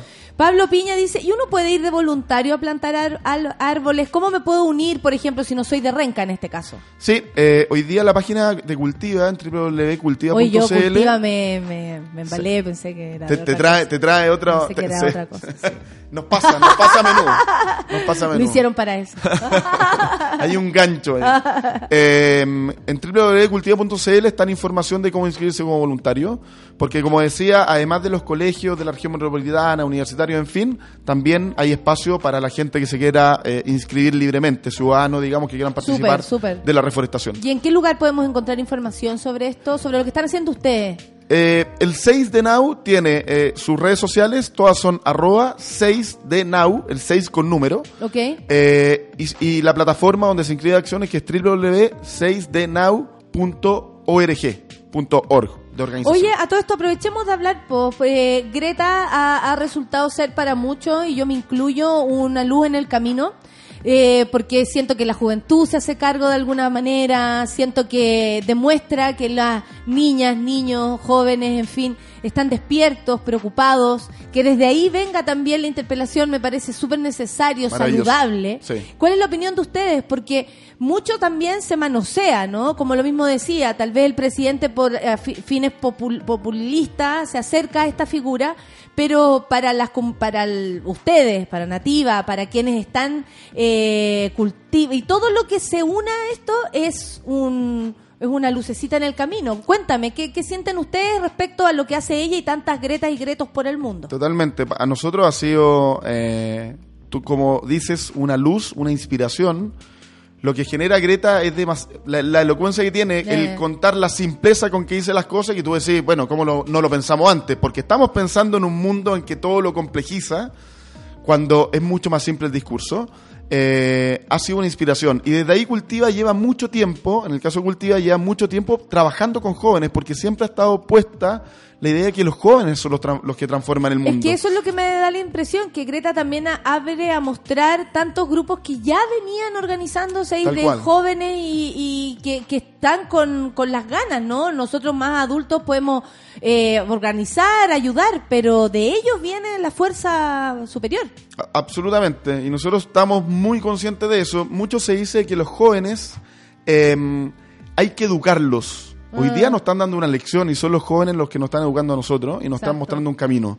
Y desde ahí nosotros lo tomamos, escuchamos a este grupo gigante de jóvenes que fueron más de 7 millones y medio en la última marcha y decimos, bueno, vamos a hacer acciones concretas porque ellos interpelan a la acción. Y desde ahí, obviamente, también los invitamos a que sean parte. Y ya tenemos relaciones con Friday for Future de distintos países también que Sí. son parte de la campaña, porque claramente, además de la interpelación, hay que entender de que esto lo hacemos entre todos. Cuando nosotros hablamos de las empresas, necesitamos que las empresas transformen sus formas, que tengan una forma distinta de producir, y claramente si la tienen, son parte de la solución también. Eh, pero eso tenemos que buscarlo, tenemos que generarlo, tenemos que, hacer la interpelación. Oye, qué interesante. Y además me gustaría saber desde cuándo existe Cultiva. ¿Desde cuándo que existen ustedes? ¿Hace cuánto rato están trabajando? ¿Y cómo también les pega esta instancia que es súper pública, que hay que hacerse cargo? Yo sé que eh, ustedes y muchos grupos se están organizando. O sea, todos los días va a pasar algo. Todos los Sí. días vamos a tener que estar atentos porque así como el 6, el 4, el 5 y desde cuando parte esto van a haber un montón de grupos organizados y, y de, activ- y, y de activistas a cargo de esto. Sí, tal cual. Bueno, Cultiva tiene más de 20 años de vida, que partió con un, como un proyecto chiquitito en, en, un- en lo- en la precordillera de Santiago, desde el impulso de un profesor con su curso. eh, y, y esto fue creciendo, entendiendo la reforestación como un medio. En ese tiempo se hablaba de la descontaminación de Santiago. Eh. Hablando del año 90, viste que Sí. la restricción vehicular, catalítico y no catalítico, bueno, Muy popular hoy día el tema. tema em- es mucho más grave, es global, no es, no es la contaminación de Santiago, es la destrucción del mundo. Entonces, ante eso, lo que tenemos que hacer es actuar. Y de ahí entendemos también de que como somos parte del problema, somos la causa, también somos la solución. Sí, qué bueno pensarlo así, porque de alguna manera es como la cagué, pido disculpas. El que la caga tiene que pedir disculpas y arreglarlo. Tal es cual. tan evidente como eso. También te quería preguntar a propósito de lo que pasó con Rodrigo Mundaca. Eh, es un activista que está eh, en. Petorca, Modatima, en fin. Que acaba de ganar un premio. Francia Sí. y ha sido premiado y, y- y también por nosotros. O sea, sentimos que gente como él, como ustedes, son tan necesarios, pero recibe eh, amenazas, por ejemplo, reales, concretas, que incluso tuvo que bajar su, su cuenta de Twitter para para no dar pie a esto, ¿no? ¿Qué les parece a ustedes también? Porque al parecer estamos además en riesgo, o sea, pelear contra el poder, algo que pareciera sentido común, no es tan no es tan entendido por algunos. Sí, bueno. El agua eh, no es de izquierda, el, el medio ambiente no es ni de izquierda ni de derecha, o sea, tenemos que pelear todos juntos. Rodrigo Mundaca no representa un sector, representa gente que se está muriendo de sed, representa una localidad donde han muerto sus animales, donde se están robando el agua. Y donde hay agua. Exactamente. Porque Entonces, hay, tal cual, o sea, ahí tenemos claramente, y es y, y- y ahí nos, nos enfrentamos a, a un tema de intereses, ¿no? Que es gravísimo, y, y las amenazas que recibió Rodrigo, claramente nosotros solidarizamos con Rodrigo, pero Estamos por todas todos partes, juntos. estamos todos lo mismo. Eh, entendemos que la defensa que hace él ha sido muy, muy eh, tenaz, ha sido un tipo que ha sido muy persistente, muy inteligente. Además, nosotros hemos estado en algunas Sí. charlas que ha dado, porque él finalmente también es una inspiración, ¿no? Que también o- es un es otro tipo Greta. de- eh, eh, es otra Greta, digamos, porque Sí. hay Greta adultas también. Sí. Nada, eso es parte de lo que nos va, de lo que nos estamos jugando también. Todo. O sea, Tú también. todos nos estamos jugando Tú. eso. Todo. Eh, y ahí nada más que solidarizar con Rodrigo, eh, apoyando la causa que él tiene, valorando mucho todo el trabajo y el recorrido que ha hecho. Además que si uno ve la causa de Moatima y es de sentido común y no solo es, es lo más humano que, que se puede, eh, en el fondo, no hay discusión. No hay discusión. Y- Y, que heavy que se ponga como. Se pase para el lado de, de las ideas, no sé, ideologizadas, que yo puedo cual. entender, que te guíe tu corazón. Pero hay un tipo y una fundación entera peleando por el agua. Tal cual. Disculpen, eso no tiene color. El agua no tiene color. No tiene y ya color. dejémoslo así. Y, y- y desde ahí, desde las luchas eh, medioambientales y sociales, eh, el 6D es parte de esa misma lucha, digamos. Perfecto. Nosotros, si bien estamos haciendo un movimiento, eh, también compartimos y vamos junto a los otros porque entendemos de que esto no es de una o dos organizaciones, sino que no es- compiten. no compiten, al contrario, son juntas. complemen- eh, se complementan para poder generar los cambios y transformaciones necesarias. Y de ahí solo graficar, como porque yo creo que es importante para la gente, Petorca en particular, el agua, hay agua, Sí, y uno lo ve en las plantaciones. sí, O si no, esas plantaciones no podrían sobrevivir. exactamente. El problema es que hoy día estamos poniendo en valor el beneficio económico por sobre un recurso elemental para la vida de las personas. Y son ustedes y tantos otros más que hacen que esto se, se meta en la mente de la gente, en el corazón también, como hablamos de sentido común, y se van a hacer parte el, con la- junto con la Municipalidad de Renca, la Fundación Avina y Cultiva, que son ustedes. Muchas gracias, Jorge Tapia, por haber estado esta mañana y sobre todo por esta conversación, porque abarcamos todos los temas, así que Sí, hablamos de todo un muy poquito. interesante. Y estamos todos unidos, eso, eso es lo bueno. No estamos tan solos como pensamos, y Greta tampoco. Así es. Y Tampoco está solo. Tampoco, tampoco. Muchas gracias, Jorge. Y nada, nos vamos con Gustavo Cerati. ¿Te gusta? Como que más vieja, más me gusta Cerati. No sé qué encuentran Buenísimo, ustedes. buenísimo. Con raíz. Gracias, Monada, por estar del otro lado. Chau. Gracias.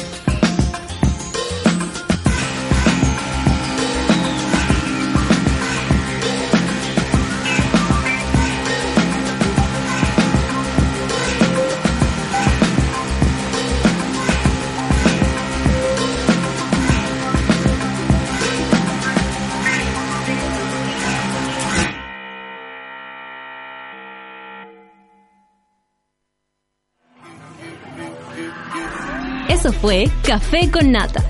Gracias por ser parte de esta comunidad y hacer de Mordor un lugar más apacible. Natalia Valdebenito te espera de lunes a viernes a partir de las 9 de la mañana en el matinal más piteado de Chile. Solo en Sube la Radio y en otra sintonía.